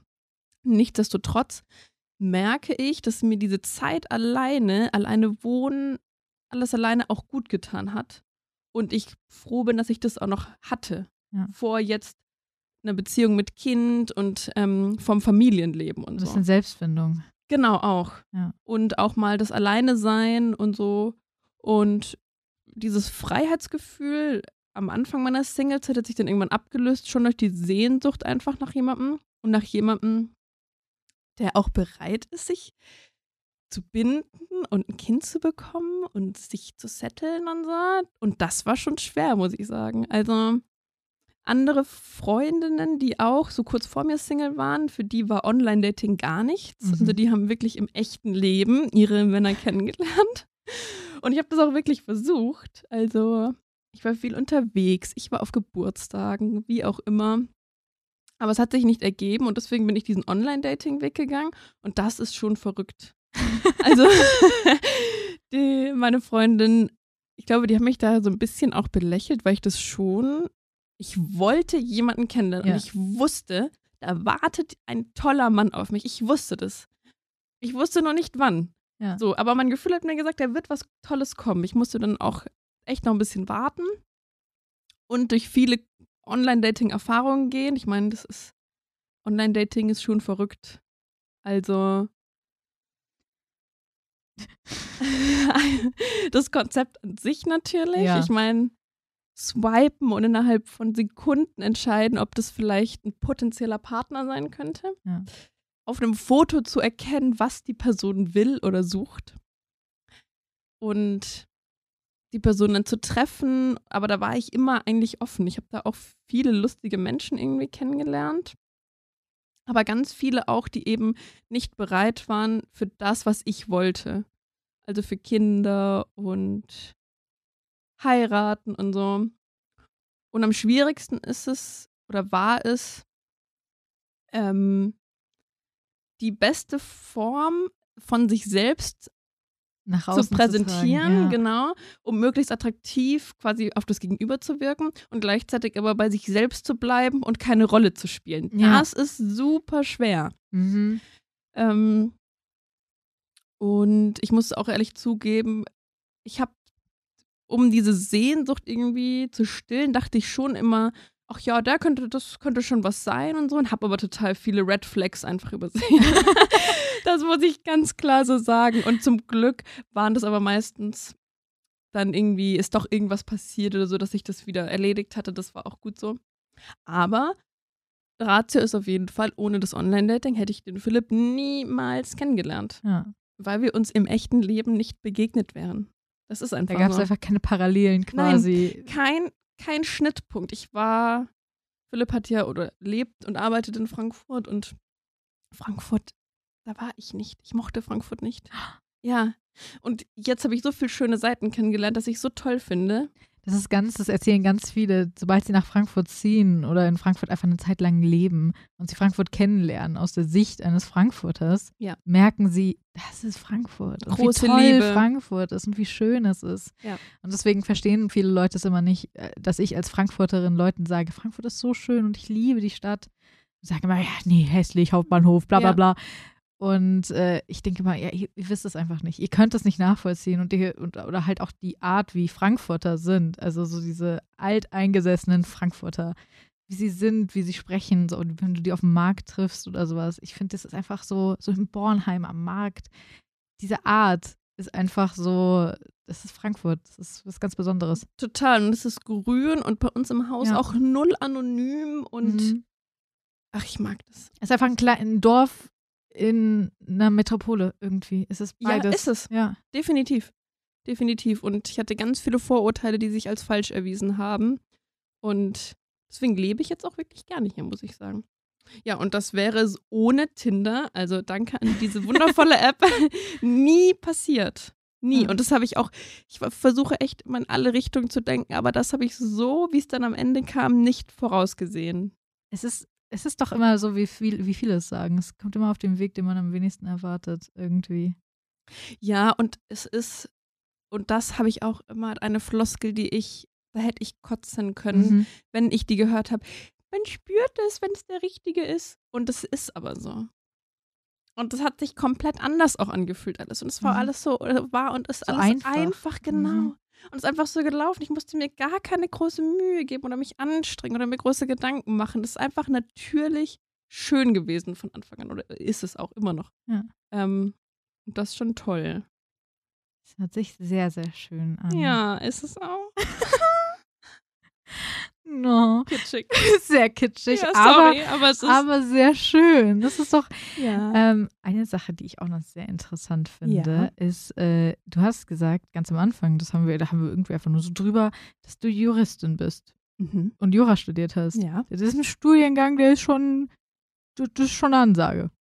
Das muss man erstmal machen. Muss man sich erstmal durchkämpfen. Ja. Es ist viel Lernen, ne? Es ist viel Lernen und ja, viel Fleiß auch, würde ich Mhm. sagen. Bin immer, ich weiß immer nie, ich bin da immer so ganz schüchtern, wenn man mir sagt, du hast so ein krasser Studiengang und du hast es gemacht und so. Ich bin da sehr Understatement, würde ich glaube ich sagen. Das ist mir auch immer ganz unangenehm, wenn das jemand sagt. Ähm, Aber ist schon cool. Da kann man Ja, schon es stolz schon- drauf ja. sein. Ich kann schon ein bisschen mit angeben. ja, nee. Ich rette keine Menschenleben. So, das Medizin, das. Medizin ist schon sehr krass, das stimmt Ja. auch. Das ist, äh, Aber Jura ist auch sehr für Fleißarbeit, weil man. Man muss fleißig sein und viel lernen, weil du dir eben Skills aneignen musst, die du so noch nie gemacht hast, sage ich jetzt mal. Und da prasselt ganz viel Neues auf dich ein, wo du dich schon einarbeiten und dir Mühe geben musst. Und das mit, mitunter auch sehr, sehr anstrengend, ja. mhm. Es war schon hart. Ich träume auch bis heute vom zweiten Staatsexamen. Und ich träume mittlerweile so, dass ich mich jedes Mal dagegen entscheide. und dann wache ich auf und denke mir immer so, oh, ich hab's ja schon. Oh, danke, danke. Zum Glück. Ich muss da nicht mehr durch, weil das ist schon Examensphasen, so, das ist, ja, es ist schon hart. Das ist ja Ja. irgendwie die Höchstpunktzahl sind 18 Punkte oder sowas und Genau. die erreichen wenige, Genau. bis niemand. Genau. genau. Also ich glaube, das Beste in meiner Examensrunde, im zweiten Examen waren zwölf, Mhm. meine ich. Ich glaube, das ist schon sehr gut, Mit zwölf bist du schon sehr sehr herausragend. gut. Ja, sehr, sehr gut. Das ist krass, habe ich schon, Ja. hab schon gehört. Zwölf ist wirklich, da kannst du schon. ist sehr, sehr gut. Da kannst du dir Da würdest du so viele Jobangebote bekommen und alle wollen dich haben. Da bist du. Ja. Wie, wie bist du auf Jura gekommen? Weswegen hast du gedacht, komm, ich studiere Jura? Ich wollte immer zur Polizei. Mhm. Ich hatte in der achten Klasse ein Polizeipraktikum gemacht und fand es mega cool. Ich bin so ein Lauch und ich bin überhaupt kein Sportsmensch. Mhm. Und ich mache Sport echt nicht so gern. Es gibt ein paar Sachen, die mag ich, aber ich treibe keinen Sport regelmäßig, was echt schlecht ist. Aber die Vorstellung, so einen Marathonlauf oder so einen Hürdenlauf für die Polizeiprüfung zu machen, ich habe mich da nicht gesehen. Mhm. Ich hätte das bestimmt geschafft. Mit viel, viel, viel Arbeit und Vorbereitung. Aber ich habe mich in dieser Sportprüfung nicht gesehen. Und das hat, hat man aber für alles gebraucht, was ich polizeitechnisch technisch machen wollte. Und dann dachte ich so, hm, vielleicht wäre Jura ja was. Und dann hatte ich mich beworben. Ich habe dann in Marburg angefangen, habe da drei Semester studiert und bin dann zu, bin dann nach Mainz. In Mainz habe ich auch Abi gemacht und habe dann da angefangen. Es war echt hart auch, also und vor allem auch schwer am Anfang. Aber es hat zum Glück irgendwie funktioniert. Und jetzt ist es schon so ein Stück weit auch Berufung, würde ich sagen. Also ich habe Mhm. da schon meine Nische gefunden. Und man kann damit so viel machen. Das ist so cool. Ja. Ich glaube, das unterschätzen voll viele, weil viele denken, okay, du studierst Jura, dann Rechtsanwalt, Punkt. Und irgendwie, du bist ja in, in der Wirtschaft letztendlich. genau. Wofür hast du, wie, wie, wieso hast du dich für die Wirtschaft entschieden? Wieso hast du gedacht, komm, ich werde jetzt keine Rechtsanwältin oder Staatsanwältin oder sowas und, und fighte Crime, sondern ich, ich kümmere mich darum, dass eine Firma keine Crimes begeht. Genau. Also tatsächlich hatte, ich musste im Rahmen, vor dem ersten Staatsexamen, musste, mussten wir Praktika ähm, absolvieren, eine gewisse Wochenzahl. Und mein Vater kam irgendwann und meinte, ach, äh, ich habe da jemanden kennengelernt in einem Arbeitskreis, äh, der leitet eine Compliance-Abteilung, möchtest du da nicht mal schnuppern, die suchen Praktikanten. Ach, aber falsch, ich habe falsch gesagt, das war schon vor Beginn meines Studiums. Mhm. Das heißt, ich habe Abi gemacht, ein Praktikum in einem Unternehmen gemacht, in der Compliance-Abteilung, ein Praktikum beim Notar gemacht und bin dann quasi ins Jurastudium. Und was war die Frage noch? Weswegen, weswegen Wirtschaft und wes Ach so, nicht, äh, genau. nicht. So, dann habe ich quasi vor dem Studium in, in der Compliance-Abteilung in, in, in der freien Wirtschaft quasi hatte ich Mhm. geschnuppert. Ich hatte das während des Studiums nochmal gemacht, auch nochmal in einem anderen Unternehmen, also hab, das hatte da schon mehrere Kontaktpunkte irgendwie. Und dann bin ich ins Referendariat. Da gibt es auch verschiedene Stationen, die man absolviert. Ich war auch da wieder in der Compliance-Abteilung und mochte das, ich mochte einfach diese Unternehmensatmosphäre. Ähm, es ist, man arbeitet mit verschiedenen Fachabteilungen zusammen. Ähm, man hat viele Corporate Benefits, also viele Sachen, die man Mhm. irgendwie da noch mitbekommt und die einem Gutes getan werden als Arbeitnehmer. Und ja, man, ich konnte mich damit irgendwie identifizieren und das war auch das, was ich auch einfach primär kannte. Habe aber natürlich auch in alles andere während des Referendariats geschnuppert. Für den Staatsdienst war meine Note nicht gut genug Mhm. tatsächlich. Ähm, und dann wäre ich auch gerne in der Anwaltskanzlei, aber da hatten wir, weiß ich nicht, als aus, aus der Wirtschaft kam das beste Angebot tatsächlich. Mhm. Also ich bin nicht dem Geld hinterhergerannt, aber ich hatte, mein jetziger Chef, ich mag den menschlich sehr gern und der hat mich irgendwie gecatcht. Mhm. Und ähm, das ist jetzt schon cool. Also ich arbeite eng im Vertrieb zusammen mit sämtlichen Abteilungen. Wenn es allgemeine Rechtsfragen gibt, landen die bei mir. Ich mache die Vertragsprüfung. Es ist einfach sehr umfangreich. Mhm. Und das gefällt mir. Und nicht so, ich glaube, das spielt auch eine große Rolle. Es ist nicht so steif. Nicht so, ah, ja. Ich bin nicht die klassische Juristin, die sehr So nach diesen Ja, ich Regeln möchte- auch. Du hast ja, wenn du jetzt zum Beispiel in einem Gerichtssaal oder sowas bist, hast du ja auch diese, diese Regeln, die du befolgen musst, diese Art, wie, du, wie man vielleicht auch spricht und sich ausdrückt, teilweise auch, wenn man dann da so vorne steht und irgendwie sein Plädoyer gibt oder sowas. Ist das, ist das was, was du, was für dich dann vielleicht auch das mag anstrengend wäre? Mm, Nee, das nicht. Das ist eher der Umgang unter den mit den Ju Mm, mit anderen okay. Juristen, würde ich sagen. Also ich bin sehr locker und ich war mit Anfang 20 bei einem Praktikum, da hat man mich als sehr jugendlich beschrieben. Aha. Ich habe ich bin so flapsig in meiner Art und das passt nicht immer in diesen Beruf. Und es gibt Kanzleien oder es gibt Arbeitsfelder, da ist es einfach fehl am Platz und deplatziert und da möchte man das auch einfach Mhm. nicht, dieses Flapsige. Und in dem Unternehmen, in dem ich jetzt arbeite, wir machen äh, primär Dienstleistungen im Catering-Bereich, also wir betreiben quasi Betriebsrestaurants und wir machen aber auch Facility Management. Und da ist, da kann ich einfach so sein, wie ich bin, denn da kommt Mhm. der Abteilungsleiter oder der, der Kantinenleiter, so und der ist Koch und äh, vom Facility Management einer das ist der Gebäude, der Objektleiter und dann brauchen die niemanden, der ihnen sagt, der so ganz steif Ja. und korrekt quasi mit denen spricht, sondern da kann ich einfach ganz flapsig und so sein Ganz und dann normal mit denen sprechen. Genau. Ganz auf Augenhöhe. Genau. Und ich finde, da ist meine Art einfach gut aufgehoben. Und das war mir wichtig. Arbeits das Arbeitsumfeld ist mir sehr wichtig, Ja. dass ich mich da wohlfühle, weil nur dann kann ich meine Leistung gut abrufen. Wäre es auch für dich vielleicht, weil du bist ja, du bist ja auch, ich, du wirkst auf mich zumindest wie ein sehr empathischer Mensch. Und da kann ich mir vorstellen, dass vielleicht, auch wenn es jetzt Kriminalfälle sind oder sowas, zumindest wäre es, glaube ich, für mich schwierig, dass ich da vielleicht auch viel mit nach Hause nehmen würde. Also gerade wenn es dann irgendwie schwierige Kriminale, Kriminalfälle sind oder sowas. Und gerade als Anwältin musst du dir ja alles angucken. Sämtliche, sämtliches Beweismaterial und alles musst du dir irgendwie. Ich kann mir schon vorstellen, dass das sehr heavy ist vom Material und all das. Ist es? Ist es? Und ich bin sehr empathisch, ja. Und ich lasse so Dinge auch sehr nah an mich Mhm. ran. Und deswegen ist so, das ist diese schwere Kost, das, was du eben genannt hast, ist auch einfach, vor allem jetzt mit Kind könnte ich es, glaube ich, on top nicht mehr. Mhm.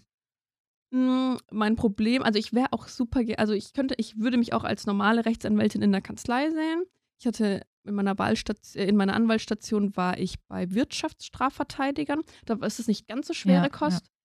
Aber ich muss mich da schon zusammenreißen, nicht mich komplett Da ähm, reinzuwerfen. d- ja, genau. Und Ja. ich muss mich anstrengen, diese Distanz zu wahren, Mhm. auch zu den Mandanten.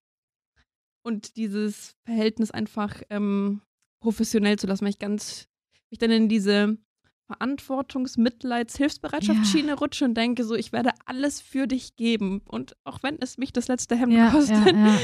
Und ich glaube, deswegen bin ich im Unternehmen ganz gut Stimmt, aufgehoben, ja, ja, weil es da, da eben nicht um ähm, persönliche Belange Fälle, von ja. Mandanten geht, sondern um das Wohl des Unternehmens und einfach um Unternehmensbelange primär. Genau, einfach darum, auch das, den Status quo quasi beizubehalten, eher so. Und, und eben nicht jetzt, okay, diese Person, weiß ich nicht, hat all ihr Geld verloren und ich muss jetzt irgendwie gucken, dass ich der was wieder zurückhole oder also so richtig dramatische Geschichten, wo du dir denkst, oh Gott, hier geht es um wirklich die Existenz von jemandem. Genau. Und ich muss, also kann ich mir vorstellen, dass Genau. man dann Und ich scheue mich auch ein bisschen, das sage ich ganz ehrlich, diese Veran vor der Verantwortung, auch das die Ja. Verantwortung zu tragen für ein persönliches Schicksal ist auch noch mal was anderes, Ja. als sich um, wie gesagt, um ein Unternehmen zu kümmern, ob man da quasi die Ausschreibung bei XY gewinnt oder nicht. Da gebe ich auch mein Bestes. ja, Aber klar. es ist eine andere Art von Verantwortung als ähm, ein Verhältnis mit einem Mandanten. Ja. Einfach, muss Verstehe ich ich, sagen. verstehe ich total. Ich glaube, das ist irgendwie was, was wie gesagt viele nicht so richtig auf dem Schirm haben, wie vielfältig doch so ein juristischer Beruf sein kann. Total. Also ich habe jetzt ähm, ein Jahr quasi gearbeitet, bevor ich schwanger wurde und bin immer noch nicht so richtig spezialisiert, muss ich sagen.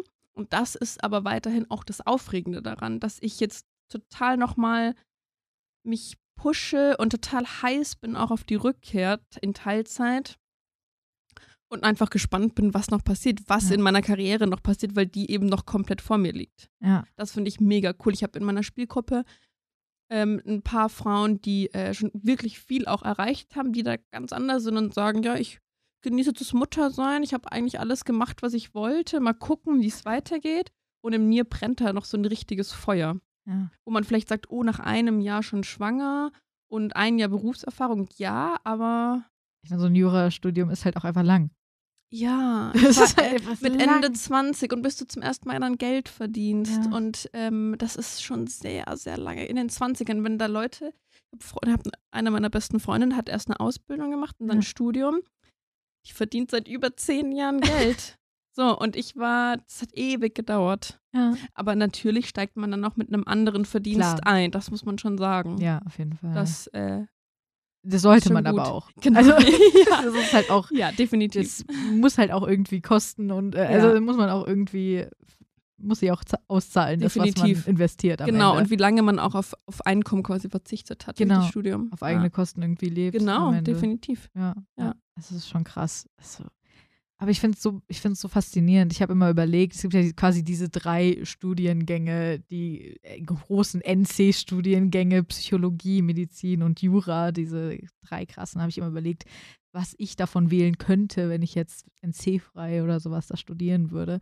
Also Medizin fällt bei mir sowieso schon gleich raus. Also erstens, weil viel zu viel Verantwortung irgendwie und ich muss nicht so nah an Menschen und ich muss auch nicht so eklige Sachen. Also Medizin ist für mich nee, nee. Ich weiß sehr viel über Medizin, aber Medizin nee. Äh, Psychologie, ich, also erstens wäre wahrscheinlich Psychologe das Einzige, was ich irgendwie interessant fände, dann am Ende wirklich so, also was ich gerne ausüben würde als Job, das fände ich total toll als Job, aber erstens Psychologe muss noch, noch eine Ausbildung danach machen, die total viel Geld kostet. Und ich würde alles mit nach Hause nehmen. Ich, Ich würde es nicht, ich hätte es, könnte es nicht. Und ich würde mich selbst therapieren und in Ja. jedem Krankheitsbild mich, glaube ich, selbst finden. Und ich glaube, das wäre ganz und gar nicht gut für meine mentale Gesundheit. ich würde ich würd alles, oh, ich könnte es nicht. Und ich würde wahrscheinlich sämtliche, alle meine Freunde, alle, alle Menschen, mit denen ich irgendwie was zu tun habe, ich würde all, in jeden irgendwie, ich würde alle therapieren, ich würde in allen irgendwie irgendwelche Sachen sehen und ich könnte es nicht abschalten. Ich Ja. glaube, ich könnte das nicht ausschalten. Und deswegen wäre für mich tatsächlich, auch wenn ich mir wahrscheinlich nicht so, ich kann nicht lernen. Also deswegen wäre Jura für mich auch nicht wirklich sinnvoll.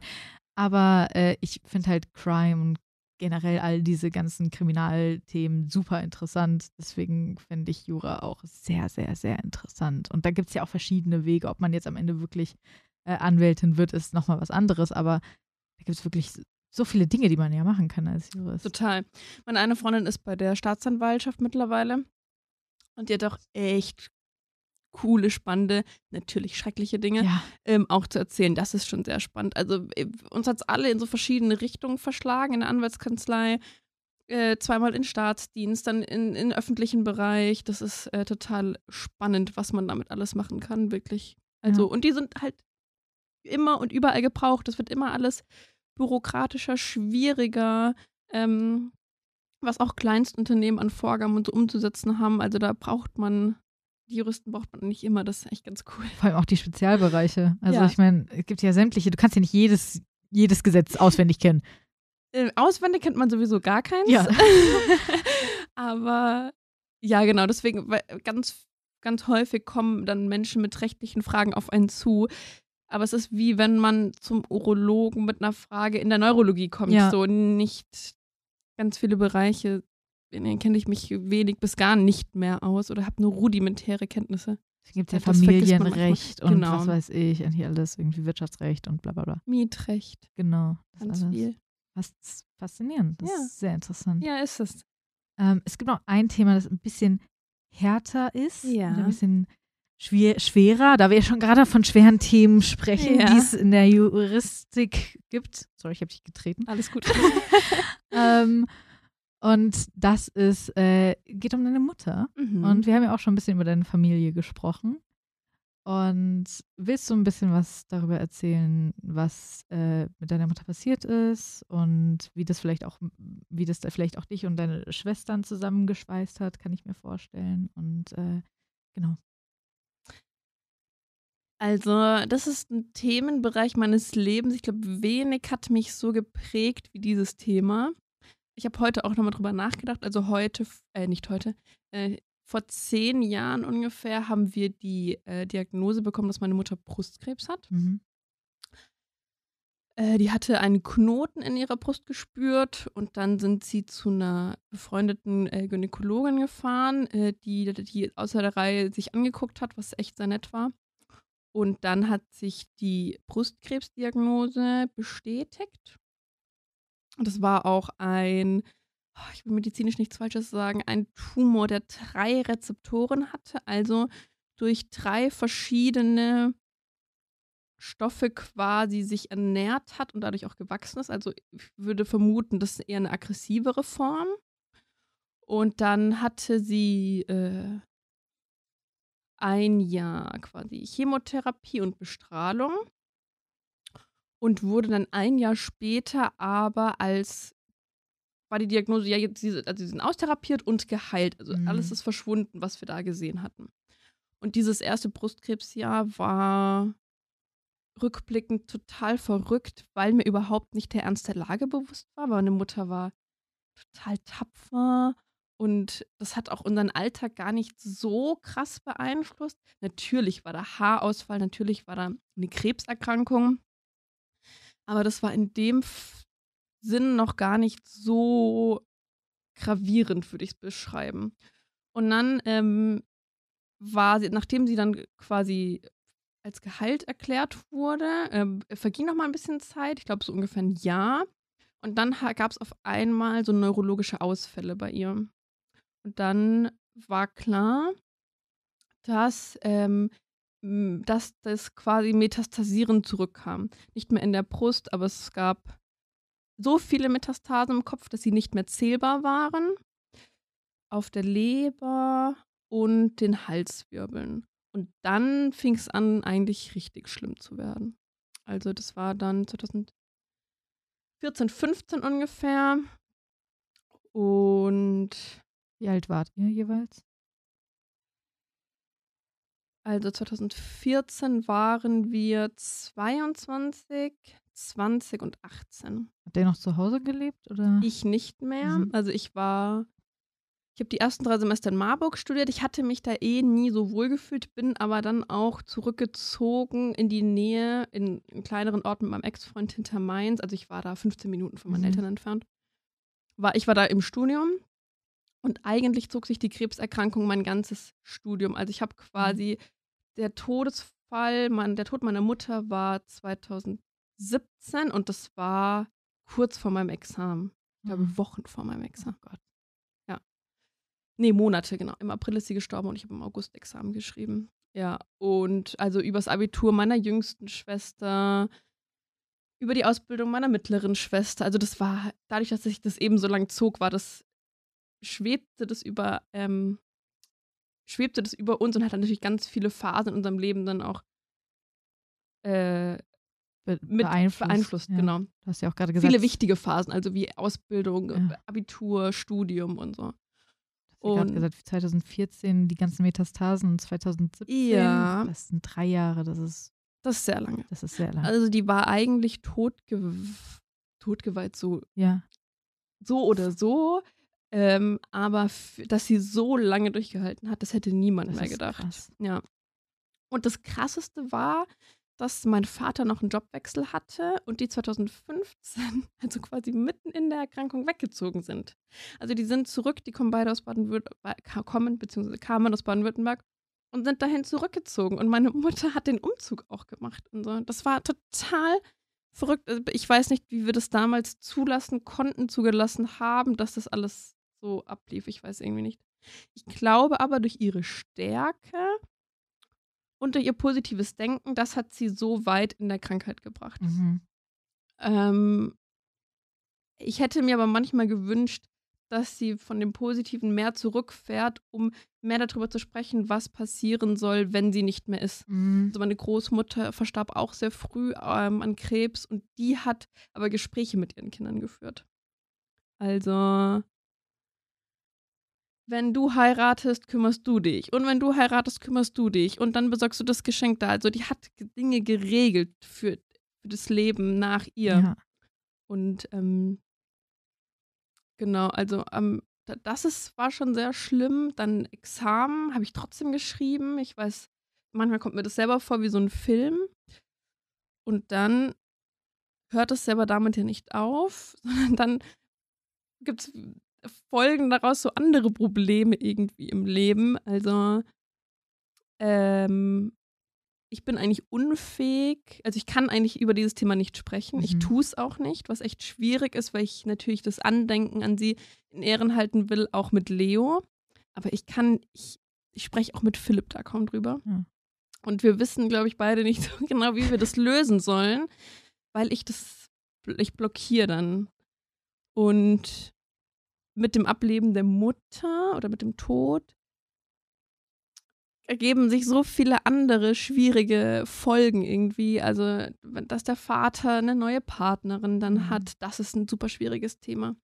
Dass einem die Fürsorge der Mutter komplett wegfällt und wir uns teilweise gar nicht mehr richtig 100 Prozent, wir kennen dieses Gefühl gar nicht mehr von der, wie sich's anfühlt, die Fürsorge von der Mutter. Ja. Das ist super schrecklich, äh, weil man sie natürlich als Person in Gedanken hat, aber dieses umsorgt sein, mhm. das kann der Fa kann unser Vater nicht komplett auffangen. Ja. Das ist auf jeden Fall ein Thema. Dann jetzt der Umgang mit dem Leo, wie man das macht. Daraus ergeben sich so viele crazy Sachen, die echt manchmal schwer zu handeln sind. Ja, auf jeden Fall. Ich meine, da wird man immer wieder dran erinnert am Ende. Ja. Also.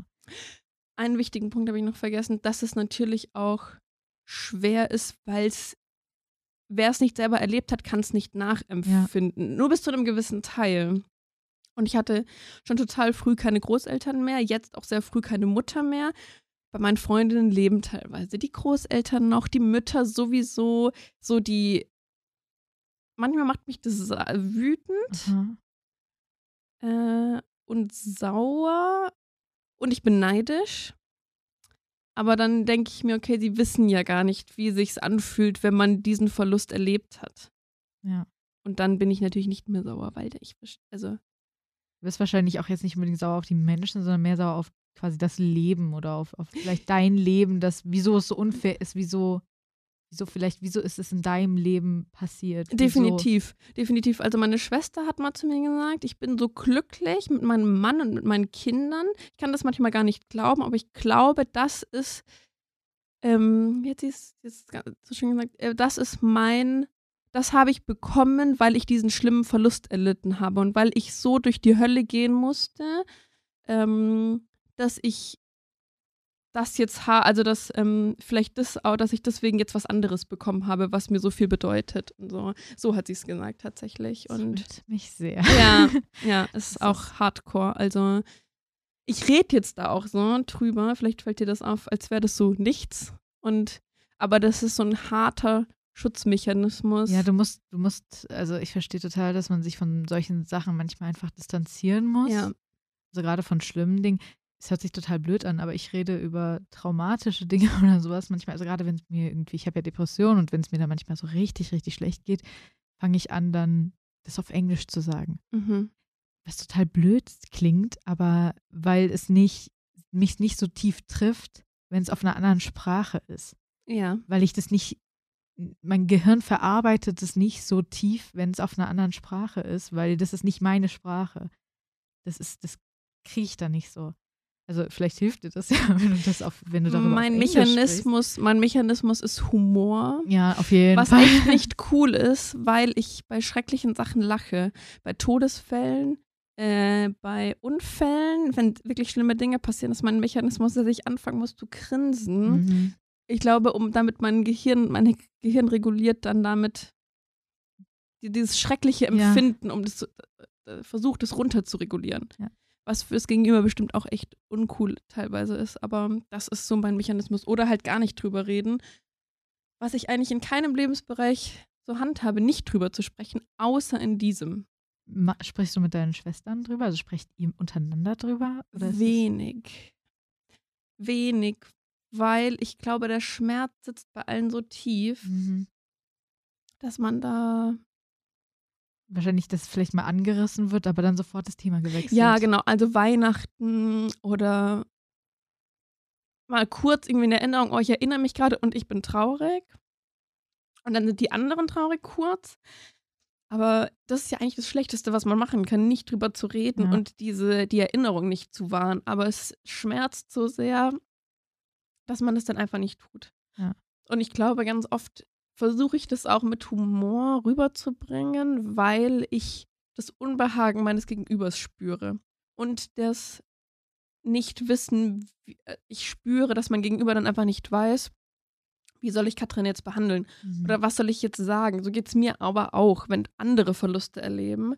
Ähm, und deswegen überspiele ich das dann. Und ich möchte auch nicht, dass der andere sich unbehaglich fühlt. Da sind wir wieder beim Thema Empathie. Ja. Dass ich mich lieber zurücknehme und sage, okay, ist schon so, wir haben kurz drüber gesprochen und jetzt ist gut und jetzt reden wir über was anderes. Deswegen wäre es irgendwie, wenn, ich kann mir so vorstellen, dass das vielleicht so richtig heilend wäre für dich und deine Schwestern, wenn ihr euch einfach mal so zusammensetzt und einfach mal alle richtig heult. Ja. Also einfach mal so gemeinsam, oh, einfach grundlos gefühlt, also ohne wirklich und einfach mal rauslassen. Weil, Das heißt aber, dass man irgendwie den Schmerz auch hochholen ja, ich muss. verstehe total, weil Und den hat man ja das- irgendwo in der hab ich- Ecke und genau. da ist er am besten zugeschlossen und irgendwie Genau. verstaubt und da ist er drin Ja. und da ist er ja gut. Ja. Da tut er einem ja nicht weh. Und das ist auch das Typische, wenn man anfängt mit Therapie, dass man ja dann sämtliche Kisten aufmacht, die man überhaupt gar nicht je aufmachen wollte und von denen man teilweise auch gar nicht wusste, dass sie existieren. Und deswegen meistens die Anfänge von Therapie so schmerzhaft Ja. sind, die ersten Wochen Ja. so wehtun, weil man Sachen hervorholt, die man überhaupt nie hervorholen wollte. Und Ja, so und- hart ist. super hart und man sich immer wieder aufs Neue motivieren muss, auch in diese Therapiestunde zu gehen, weil man weiß, man muss sich mit so schlimmen Dingen, also mit so vielen Dingen und Emotionen befassen, für die man eigentlich, darauf hat man wieder Lust und ähm, Es kostet sehr viel Kraft und Energie. Genau. Ja. aber das hat mir bisher nicht geholfen, muss ich sagen, ähm, da in der Therapie drüber zu sprechen. Also ich habe da den Schlüssel noch nicht gefunden. Ich, Es kann auch der vielleicht die Person gewesen sein, äh, also Therapeut oder Therapeutin, die vielleicht nicht die richtige Person für dich war, nicht die richtigen Ansätze. das kann sein. Also das ist häufig es so, um man muss Trauer es einfach geht. probieren. Ja. Muss. Es gibt ja auch extra Trauertherapeuten, ähm, die sich wirklich nur, die spezialisiert darauf sind, irgendwie Trauer zu bewältigen und sich darum zu kümmern, dass man da einfach auch, auch wenn es eben was ist, was nicht akut ist, sondern was, was auch von Jahren her ist, äh, dass man das bearbeitet. Vielleicht wäre sowas ja auch äh, gar nicht mal so schlecht. Auch wenn ich total verstehe, dass du sagst, du willst das Thema jetzt nicht so akut, so, außerdem hast du mehrere andere Themen vielleicht auch, aber du willst nicht nur dieses Thema so bearbeiten und das ist total schwierig, das auch rauszuholen. Und ich glaube, damit ist auch voll okay, wenn man sagt, ich behalte es so lange in der Kiste, bis ich mich wohlfühle, das zu bearbeiten. Also bis ich das Gefühl habe, ich habe jetzt die Kraft und ich fühle mich ready, das zu bearbeiten. Ich glaube, ich würde die Kiste noch länger in der Ecke lassen, wenn es den Leo nicht geben Aha. würde. Aber ich muss da ja total, also mir ist ja schon wichtig, dass er das auch weiß. So, Ja. das ist die Oma und die lebt nicht mehr, aber die, die, Sie Ahnung, die hat gab, sie hat existiert, sie ist- existiert. Das ist Mam die, die Mama meiner Mama, sodass er das einfach weiß und einordnen kann, dass es nicht einfach so ein Geist ist, über den niemand, über den nicht gesprochen wird. Ja. So deswegen muss ich mich zwangsläufig jetzt zeitnah eigentlich irgendwie nochmal damit beschäftigen oder einen Weg für mich finden weil der natürlich auch langsam Dinge mitbekommt oder keine Ahnung, meine Nichte, die hat mit unter zwei auch schon gesagt, ja, die Oma, Oma Himmel hat die dann gesagt, die Oma, die ist im Himmel und hat die auch so, weiß ich nicht, meine Schwester hat da mit ihr drüber gesprochen. So einen Weg muss ich auch irgendwie finden, damit das einfach, äh, damit die Erinnerung am Leben bleibt und ich die Ja. auch weitergeben kann an Leo. Das ist schon schwierig, muss ich sagen. Auf jeden Fall. Ja. Und natürlich sind so Kleinigkeiten, was mir jetzt gerade einfällt, äh, die einem auch so wegfallen, so dass das eine Mama, die kocht vielleicht für einen. Ja. Oder man kommt und setzt sich. Oder die findet einen toll, egal was man macht oder so. So das, dass das fehlt, das ist schwierig, weil man sich das kaum im Außen von jemand anderem holen kann. Also auch ein Partner kann ja nicht die Mutter ersetzen. Nee. Das willst du ja auch nicht. Nee, genau. Das ist ja dein Partner. Genau. Das ist ja was anderes. Genau. Das Also- ist natürlich auch wahrscheinlich hart gewesen. Also wenn es jetzt zu hart ist, dann sag auch Bescheid. Ja, aber nee, alles gut. ähm, schwanger zu sein und das irgendwie nicht mit deiner Mutter teilen zu können oder vielleicht zu fragen, so, wie war das für dich und, und wie war es während deiner Schwangerschaft und irgendwie mit ihr so darüber reden zu können. Weil natürlich ist es was anderes, wenn du das mit deinem Vater teilst. So, ja klar, dein, und dein Vater unterstützt dich da und, und, und sagt dann irgendwie, ja, super und äh, weiß ich nicht und, und versucht dir da irgendwie zu helfen, aber er kann dir ja nicht die Erfahrung teilen, die er selbst gemacht hat und die Ja, deine Mutter dreimal gemacht hat. Definitiv. Also ich wusste schon relativ viel, muss ich sagen. Aber ja, das fehlt zum einen. Ich versuche das dann auszugleichen. Ich habe äh, Freundinnen, Teil, mein, Teile meiner Freundinnen sind auch tatsächlich älter. Ich glaube, das hat auch mit dem Verlust mhm. meiner Mutter zu tun, dass ich mich zu älteren, für mich, ich verstehe mich immer mit älteren, muss ich sagen. Ja. Aber auch so ältere Freundinnen, ich glaube schon, dass ich da auch so ein bisschen äh, Mama-Ersatz auch suche. Darüber versuche ich mir das dann zu holen, weil es natürlich schwer war, sich darüber nicht austauschen zu können. Und ähm, jetzt ist es natürlich auch schwer, weil ich glaube, niemandem hätte ich mein Kind so blind anvertraut wie ihr. Und das kann ich jetzt natürlich nicht. Ja. Das ist mit einer Schwiegermutter anders, das ist mit anderen Menschen anders. Das ist einfach das Gefühl. Das kann niemand ersetzen. Also, das fehlt so. Und dass sie natürlich unsere Kinder und so nicht kennenlernt, das ist ja. schon hart. Also, ja. das ist schon sehr, sehr schwer muss ich sagen. Sehr. Glaube ich. Ja. ja. Hat deine Mutter, war, nee, deine Geschwister waren, äh, waren, haben die schon geheiratet? Irgendwie hat eine von nee, den beiden? keine. Das heißt, sie hat keine Keine. Hochzeit Sie hat auch einen Philipp. Das ist auch was. Also Philipp kennt ja meine Mutter auch nicht. Ja. Wir haben uns ja lange nach dem Tod kennengelernt. Und äh, das ist auch total schwierig. Weil er natürlich kein richtiges Bild vor Augen hat. Ich spreche so wenig drüber, er kennt sie nicht und so. Das ist und ich hätte ihn ihr natürlich super gerne vorgestellt. Ja. Meine Schwager haben meine Mutter noch kennengelernt und die sind auch quasi mit durch diese ganze Krankheitsphase quasi mit durchgegangen. Also die, die Schwiegersöhne haben den Sarg mitgetragen. Wir waren jedes Wochenende zu sechs dann quasi bei denen auch am Ende und so. Die haben das schon alles sehr krass und hautnah auch mitbekommen, was, äh, glaube ich, für die auch sehr schwer war. Und wo ich aber jetzt zu beiden sagen muss, dass ich es krass finde, äh, was sie auch da mitgemacht und geleistet mhm. haben. Das ist nicht selbstverständlich, glaube ich, dass Jungs, wie sie damals Kinder junge quasi. Menge, ja. ja. genau, wie sie da damals auch mitgemacht und mitgezogen haben. Ich meine, hätte man auch egoistisch sagen können, aber sonntags ist mein Handballspiel und da gehe ich hin und am Samstag treffe ich mich mit den Jungs. Ich kann nicht mit und so, die haben da einfach mitgezogen. Das war richtig, richtig toll. Ja. ja. Jetzt ja. können sie halt immer auch als Väter das natürlich dann den äh, Kindern weitergeben. Ja, also ja. gerade der Mann meiner mittleren Schwester ist sehr, sehr verbunden mit meiner Mutter. Der vermisst die auch richtig. Die waren äh, sich auch sehr eng und so. Ja, der kann das auch nochmal ganz anders jetzt meinem Neffen sagen, was er da erlebt hat mit ihr und was sie für ein Mensch war und so. Ja. ja. Schwierig. Ja, es ist, es ist einfach, ich verstehe auch total, dass es für euch einfach super schwierig ist, darüber zu reden, ähm, miteinander und, und mit anderen, einfach weil man nicht alles wieder hochholen möchte. Und ich glaube, es war, ich, ich kann mir nicht vorstellen, wie schlimm das sein muss, vor allem weil es so lange war. Und ich glaube, wahrscheinlich ein großer Punkt war natürlich auch, wie du gesagt hast, dass deine Mutter das so in Anführungszeichen leicht hingenommen hat. Mhm und ähm, auch mit euch da wenig drüber gesprochen hat und jetzt nicht irgendwie gesagt hat, hey, hier übrigens, ich weiß, es passiert jetzt und hier macht, ja. macht mal X, macht mal Y und, äh, und dadurch ist dieses Gespräch so nie aufgekommen und dann auch durch zwischen euch nicht.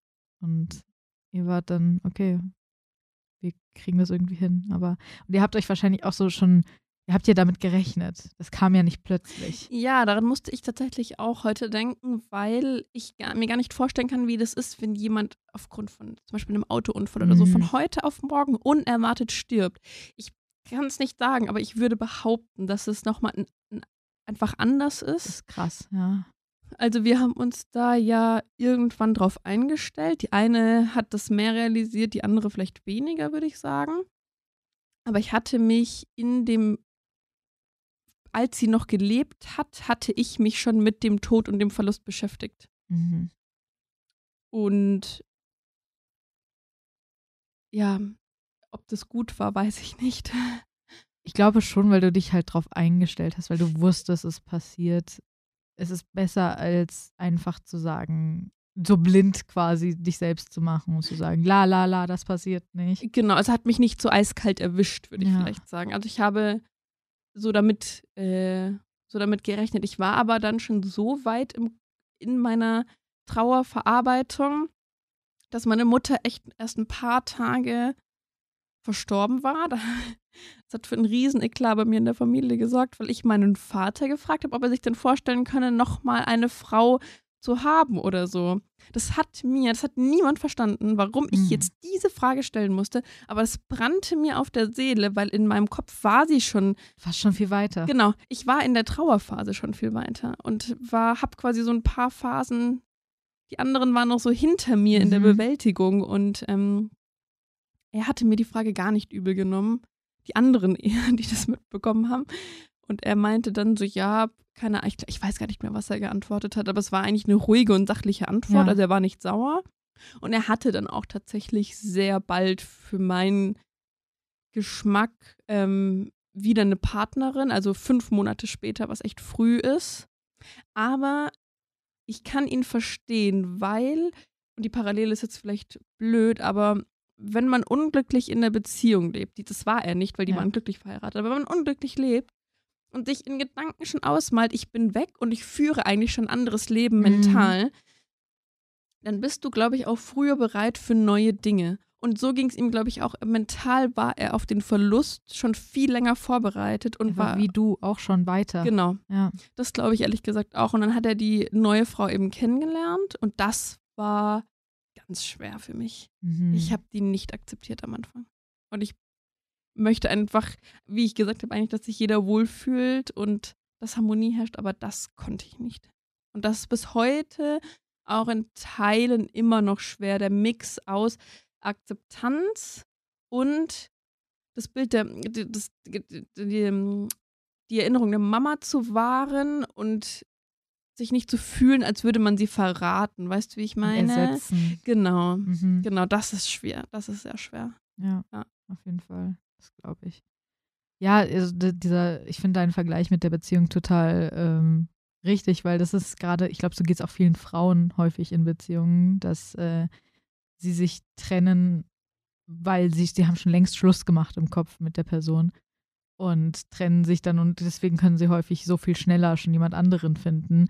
Äh, Männer trennen sich häufig in dem Moment, in dem sie denken, okay, jetzt ist, jetzt will ich nicht mehr, quasi, und sind dann viel, brauchen viel länger, um über die Beziehung hinwegzukommen. Frauen bleiben meistens noch viel, viel länger in einer Beziehung, weil sie sind aber mental schon längst draußen. Das würde ich komplett so unterschreiben. Und das war teilweise auch nochmal hier ähm, Schwenker zum Online-Dating, die Krux da dran, weil ganz viele einfach überhaupt nicht bereit waren für eine Ja. neue Beziehung und das so oft auch die Ex-Partnerinnen noch Thema bei denen waren, auch in Gedanken und auch so im Gespräch. So, ich verstehe nicht, warum sie das und das gemacht hat. Das war echt, echt total deplatziert und Ja. aber auch wirklich schwierig und ähm, Das hatte ich aber auch schon, auch Menschen, die einfach über ihre Ex-Partnerin geredet haben, wo ich so war, okay, soll ich jetzt Therapie spielen mit dir? ja, Ich, genau. kann, ich kann dir da gerne helfen, kein Problem, aber ich glaube, das, das was da zwischen uns beiden ist irgendwie fehl am Platz. Ja. Das, ich glaube, Ja. äh, da muss erstmal noch ein bisschen Zeit bei dir vergehen. Aber äh, ich glaube, viele, ich glaube, es ist halt häufig so, dass Frauen einfach, weil man auch diese Angst hat, sich zu trennen oder wenn man denkt, so, man trennt sich nicht einfach so. Also gerade wenn es eine längere Beziehung schon ist, trennt man sich jetzt nicht einfach von jetzt auf gleich, sondern man muss erstmal einen Grund finden, man muss erstmal verstehen, dann muss man überlegen, macht es jetzt wirklich Sinn? Oder muss man einen Escape-Plan haben, quasi, wenn man sich jetzt trennt, was mache ich danach? Und schon über, also viel mehr Gedanken geht da rein, also sehr viel Planung und all das. Und dann trennt man sich. Und für den Partner kommt das häufig komplett aus dem Nichts. Und die Frau ist schon seit Monaten raus.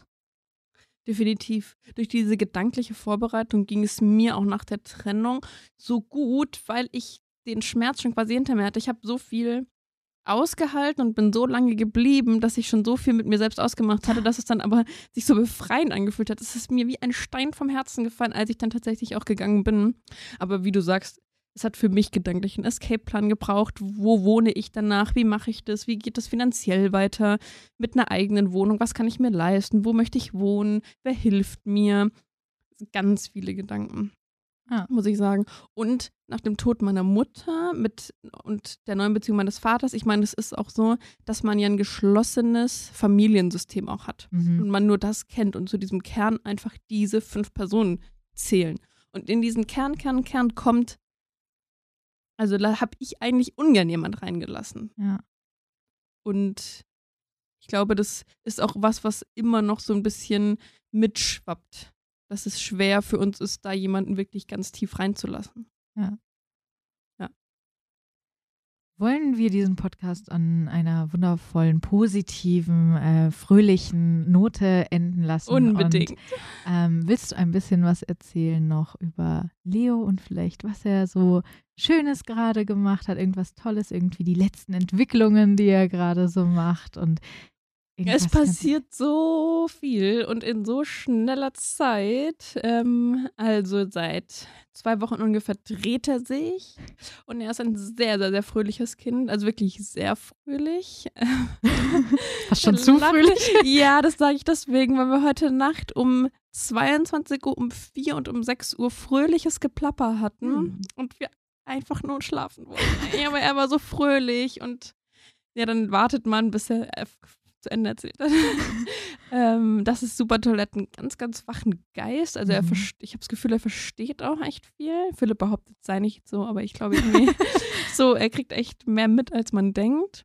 Und ich, wir sind einfach beide, ich glaube, da kann ich auch für Philipp sprechen, unfassbar gespannt, was er für ein Kind auch sein wird, wenn er sprechen kann mhm. und so. Und es ist einfach wunderschön. Und wichtig ist mir noch zu sagen, dass es tatsächlich so ist, dass es keinen perfekten Zeitpunkt fürs Kind gibt, glaube ich. Mhm. Man sollte das niemals schieben, weil man denkt, ach, das ist jetzt aber noch und das ist jetzt noch. Wir hatten auch echt so ein, ein paar Dinge so zu dealen nach Leos Geburt und äh, Sachen, die uns belastet haben. Und der Leo lief aber einfach mit. So, der war trotzdem Prio 1 und das hat er, hat alles andere irgendwie so beiseite geschoben, ja. wo man sich viel, viel schlechter vielleicht gefühlt hat, aber dieses Kind gibt einem so viel und es ist so schön, dass man da trotzdem irgendwie alles schafft, egal wie schlimm es gerade ist. Deswegen sollte man äh, nicht warten. so ist mein Credo. Einfach nicht machen und jetzt sofort Kind Genau, geht jetzt sofort, holt eure Männer, Frauen, was auch immer und legt los. Und äh, los, jetzt sofort ein Kind. Aber ich finde das, ja, ich, ich finde auch den Gedanken super faszinierend, wenn man überlegt, wenn man so ein Kind vor sich hat und sich denkt, was wirst, wer wirst du? Total. Was für eine Persönlichkeit wirst du haben? Wie wirst du als Kleinkind? Wie wirst du aussehen? Wie wirst du sprechen? Ich meine, da wird sich ja noch so viel tun, auch in deiner ja. körperlichen Veränderung, auch die Stimmfarbe und so. Hobbys, genau. Interessen generell. Genau. Ja, was, was für Musik magst du? Was ist deine Lieblingsfarbe? Ja. Was, es ist super faszinierend. Ja, also da wartet noch so viel und es ist so super aufregend. Ja. Das ist wirklich ganz, ganz schön. Und äh, ja, genau. Und Philipp macht das auch ganz toll. Das muss ich an dieser Stelle noch sagen. Ich bin sehr stolz und sehr happy und äh, ja, genau. Das, das, ist sehr schön. Das muss ich schon sagen. Mhm. Also würdest du generell sagen, du bist glücklich da, wo du jetzt bist? Sehr. Ich bin so glücklich, dass ich aktuell Angst habe, dass es umschlägt, weil, weil so, weil es echt schön ist. Und es ist anstrengend und man darf auch nicht jede Horrorgeschichte glauben, die es in Verbindung mit Babys und Kindern gibt. Ja. Wenn man so ein bisschen locker ist, dann klappt das wirklich. Muss man keine Angst haben. Ich glaube, die Kinder gehen auch häufig mit der Energie der Eltern mit. Das mag, mag sein, ja. So ein bisschen. Also wenn, wenn du einfach denen die entsprechende Energie, also die spiegeln ja auch häufig. Und wenn du entspannt bist und jetzt einfach nicht allzu sehr darauf achtest, so irgendwie alles die ganze Zeit so penibel und sowas, sondern versuchst, okay, komm, hier, wir gehen ein bisschen mit dem Flow, dann glaube ich, dass die Kinder sich da auch ganz gut mit anpassen. Ich bin ja eigentlich gar nicht so. Ich lasse ja. Dinge nicht laufen, sondern ich kontrolliere gerne, ich strukturiere und organisiere gerne, aber in, in Bezug auf mein Kind bin ich echt locker und ich glaube auch, dass, es, dass er das spürt so ein bisschen. Und sich auch entspannen kann und dann einfach denkt so, ja, es ist alles ist entspannt, dann kann ich auch entspannt sein und muss nicht schreien und mich nicht aufregen und so. Das, ja. das ist cool. Lernst du dadurch vielleicht auch generell so ein bisschen entspannter zu sein, auch in anderen Situationen, vielleicht so ein bisschen Kontrolle abzugeben in anderen Situationen? Schwierig. Kontrolle gebe ich echt schwierig. schwierig und ungern. Aber ja. Und ich finde, er rückt auch ganz vieles so in Relation. Das mhm. hat auch der Tod meiner Mutter. Ja. Und wenn ich, ich habe Leo, der Tod meiner Mutter, das rückt ganz vieles gerade. Das heißt, für mich steht immer an oberster Stelle Gesundheit und Familie. Und man braucht Geld zum Leben und für einen gewissen Standard, okay, aber das ist nicht das Wichtigste, weil meine Prioritäten komplett andere sind. Ja. Durch die Erfahrung, die ich gemacht habe und jetzt auch das Muttersein. Und deswegen finde ich Zeit zusammen und so ist super wichtig und nicht nur Arbeit und Geld, Geld, Geld und ja, das muss ich schon sagen. Und ich bin tatsächlich der entspanntere Elternteil, glaube ich. Also ich bin. Ja, also Philipp hatte mir auch irgendwie erzählt, dass er, äh, dass, dass Leo ein bisschen durchgeschlafen hat und so ganz ne, ruhig geschlafen hat und er sich gedacht hat, oh Gott, oh Gott, er schläft. Wieso schläft ja, er denn so lang? Ja. ja, so geht es ihm tatsächlich teilweise, mir auch. Aber so in, in so alltäglichem würde ich sagen, bin ich entspannt. Ich denke immer so, ja, es ist ihm geht's gut, es passt alles. Ich, ich zerdenke da. Ich kann mir dieses Phänomen selber nicht erklären, weil, wie gesagt, es ist komplett entgegen ja. meiner Natur. Aber es ist so und das ist äh, echt cool. Und ja, vielleicht werde ich mir das auch in anderen Lebensbereichen aneignen. Mal sehen. Da muss ich aber an mir arbeiten. Ja, musst dir ja keinen Druck machen. Ich meine, ich glaube, das ist auch mit einer der wichtigsten Bereiche, in denen du äh, entspannt sein kannst und solltest. Ja. Also, wenn, ja. wenn du das da schaffst, dann ist doch eigentlich der beste Bereich, in dem du entspannt sein das kannst. Das stimmt. Das stimmt, definitiv. Ja. Hast du noch irgendetwas, was du unseren ZuhörerInnen hier mit auf den Weg geben möchtest? Irgendein etwas Motivierendes vielleicht, irgendwas? Ja, also allen Singles, die unglücklich Singles sind, Aha. da würde ich sagen, dass man sich auf keinen Fall unterkriegen lassen soll und immer, immer am Ball bleiben und positiv denken soll, dass schon irgendwas auf einen wartet und das schon geschieht, wenn, auch wenn man vielleicht nicht damit rechnet und was Tolles irgendwie passieren wird. Ja. Das hat mir geholfen, das finde ich wichtig, weil manchmal ist es echt, wenn man unglücklich alleine ist, ist es irgendwie doof und dann ist man traurig und so. Ich glaube, da sollte man sich nicht unterkriegen lassen. Und für alle die, die gerne Kinder hätten, da würde ich mich auf das beziehen, was ich schon gesagt habe, dass man dass es nicht den perfekten Moment gibt und die Dinge dann einfach laufen und es einfach schön ist und ähm, man einfach machen sollte. Was Leben ist zu kurz, um auf irgendwas zu warten. Das finde ich definitiv. Und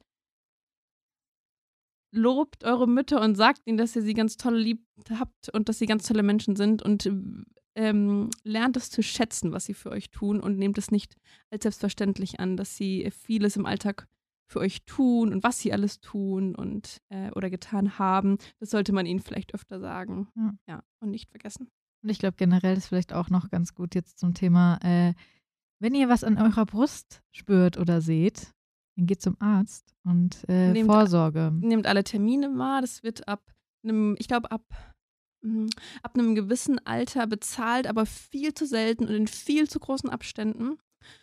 Deswegen sollte man einmal im Jahr kann man für 50 Euro, meine ich, bei der Frauenärztin so eine Brustmammographie machen. Also so einen Brustultraschall, Entschuldigung, einen genau. Brustultraschall und einfach regelmäßig zur Vorsorge gehen. Ich hatte und zum Beispiel auch irgendwie eine Stelle an der Brust, wo ich so war, hm, ich weiß nicht so genau, irgendwie, das fühlt sich nicht so gut an. Und dann war ich einfach bei der Frauenärztin und sie hat es abgetastet. Wenn ihr zum Beispiel sagt, äh, ich weiß nicht, wie ich mich selbst abtaste oder ich traue mir da selbst nicht, dass ich da vielleicht was übersehe oder sowas, weil es gibt ja immer diese Guides irgendwie, wie man sich selbst abtastet.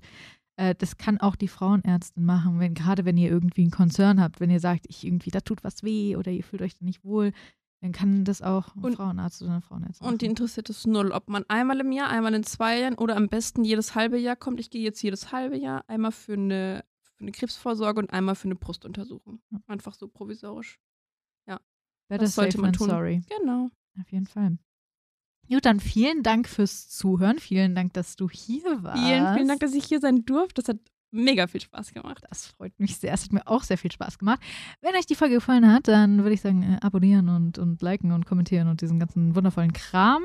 Äh, schaut auf Instagram vorbei. Wenn ihr auch Teil dieses Podcasts sein wollt, dann gibt es eine E-Mail-Adresse, bei der ihr euch bewerben könnt. Oder einfach sagen könnt, hallo, ich habe eine Geschichte zu erzählen. Dann sage ich, oh cool, nice, passen. Und äh, ja, ansonsten, glaube ich, habe ich alles gesagt. Und äh, wir sehen uns in der nächsten Episode. Bis dann. Tschüss.